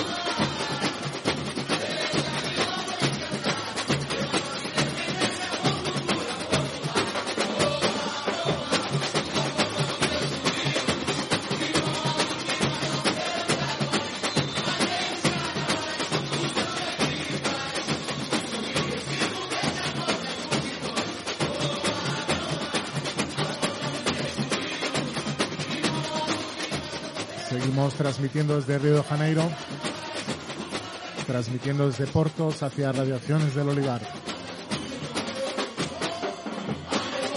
donde se nos escucha en Radio Cuca 107.2 y por otras plataformas.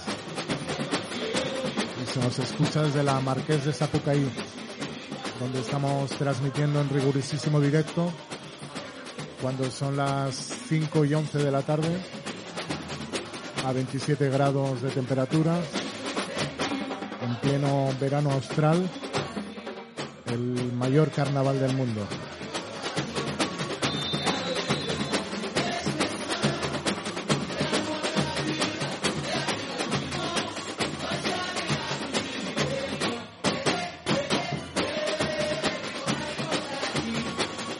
Escuchamos al gremio recreativo Escola de Samba Flor de Milópolis conocida como Bella Flor o Colibrí. Es una de las escuelas también más veteranas. Y llegó a ser campeona en 14 oportunidades.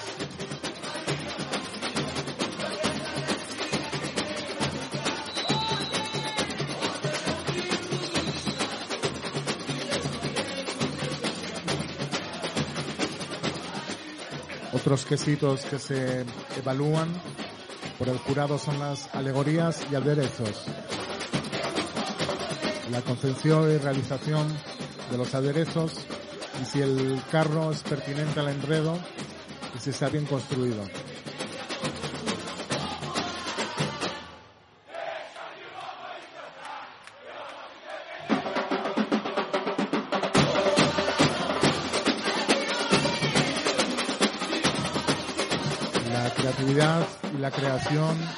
Llevan en cuenta la adecuación al enredo, o sea que los carros cumplan la función de ayudar a contar la historia que se pretende.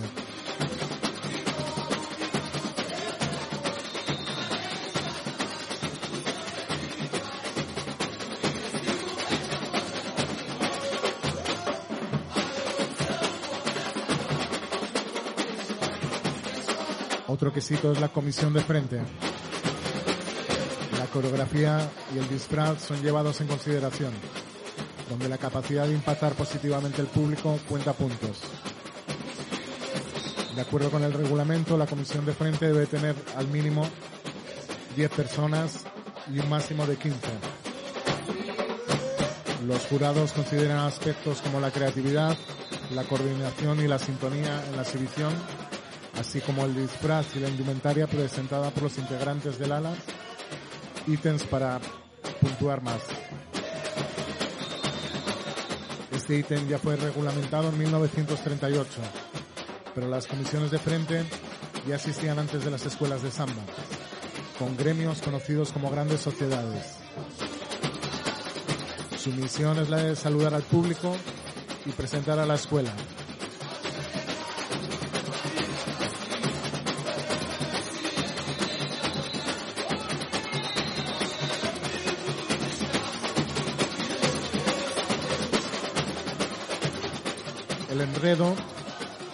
De dos ítems. La concepción, apreciando la idea básica presentada por la escuela, sobre todo en la import- importancia y en la densidad cultural, donde cuentan puntos la clareza, la coherencia y la cohesión en el guion del desfile. En cuanto a la realización, vale la capacidad de comprensión a través de los disfraces, alegorías y otros elementos plástico-visuales, así como la exposición del tema en el guion.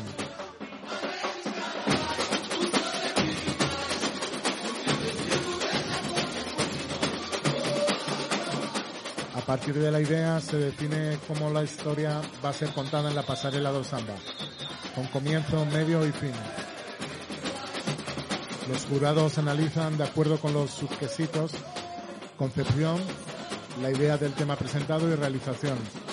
Si la escuela consiguió contar la historia de forma interesante, original y bien encadenada.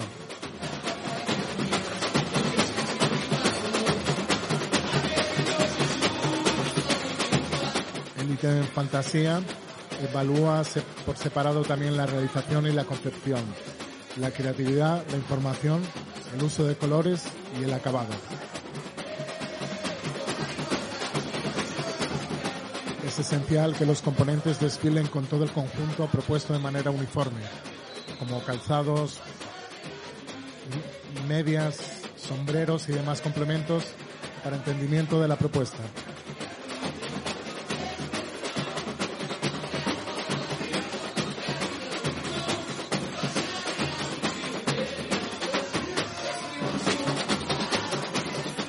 También se evalúa el mestre sala y portabandera, donde esa pareja se considera eh, la armonía que tienen como pareja durante la exhibición con gracia, leveza y majestuosidad. Deben presentar una secuencia de movimientos coordenados, dejando evidencia a la integración de la pareja. Ya en 1938, el disfraz de esta pareja pasó a ser considerado como un ítem para ser juzgado.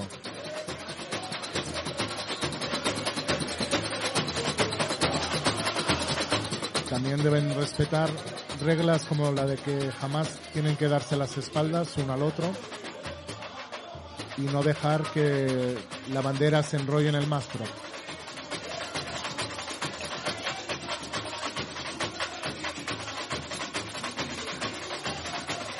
Por último, se evalúa la evolución, que juzga la afluencia de la presentación, penalizando los agujeros, las correrías los retrocesos de alas y alegorías.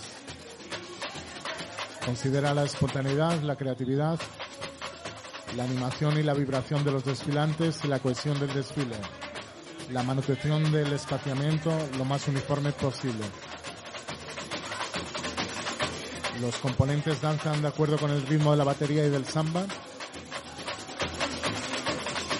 La escuela pasa por el público con un curso regular tiene movimientos en que para por mucho tiempo y después corre para compensar. Existen buracos entre las alas o se mezclan. Estos son algunos de los ítems observados para poder llegar a un 10, la nota máxima de cada ítem. Y si no, siempre quedará sobornar al jurado.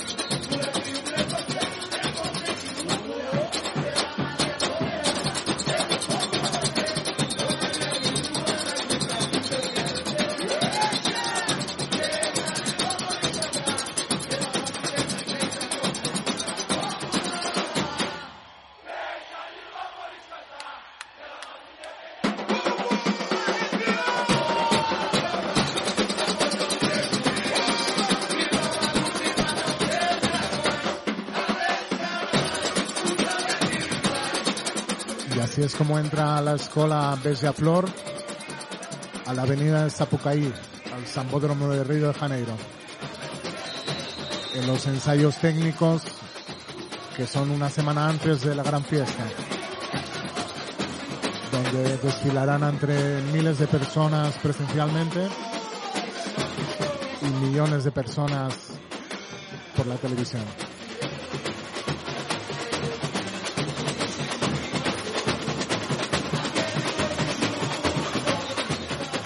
Nosotros desde Porto seguiremos pulando de bloco en bloco.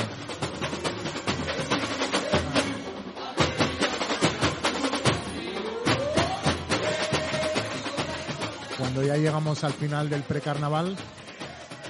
Todavía nos queda un poco para el carnaval y llegaremos como lo que, la parte que más le gusta a Mateus, que es el post-carnaval, ¿no? Cuando él ya tiene menos obligaciones de pinchar por ahí en los blocos y se puede dar a la fiesta.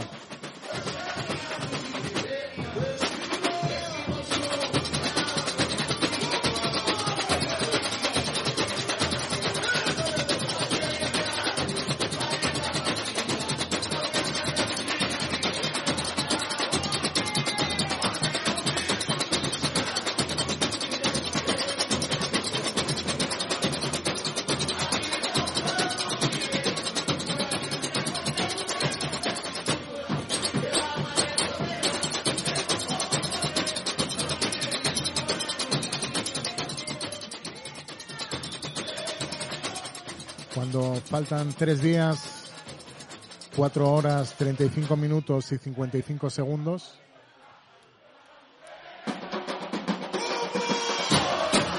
Seguiremos precalentando el precarnaval.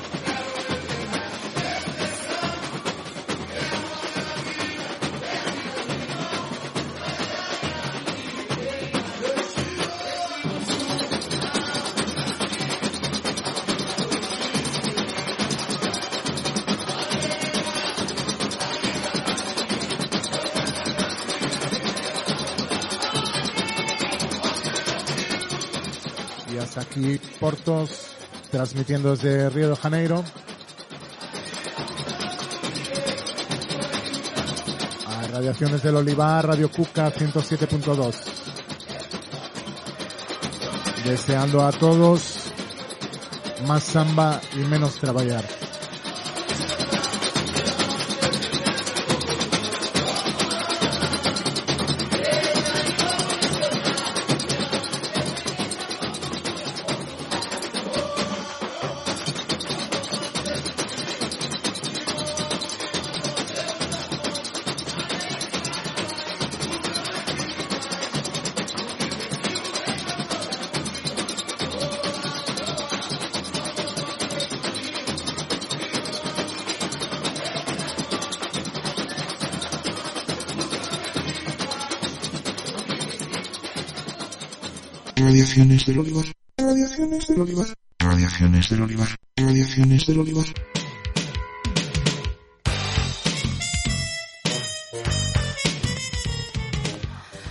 Bueno, esto ha sido todo. Programa 123 de Radiaciones del Olivar. Aquí 107.2. Nos vemos en el próximo programa. Un beso a todos.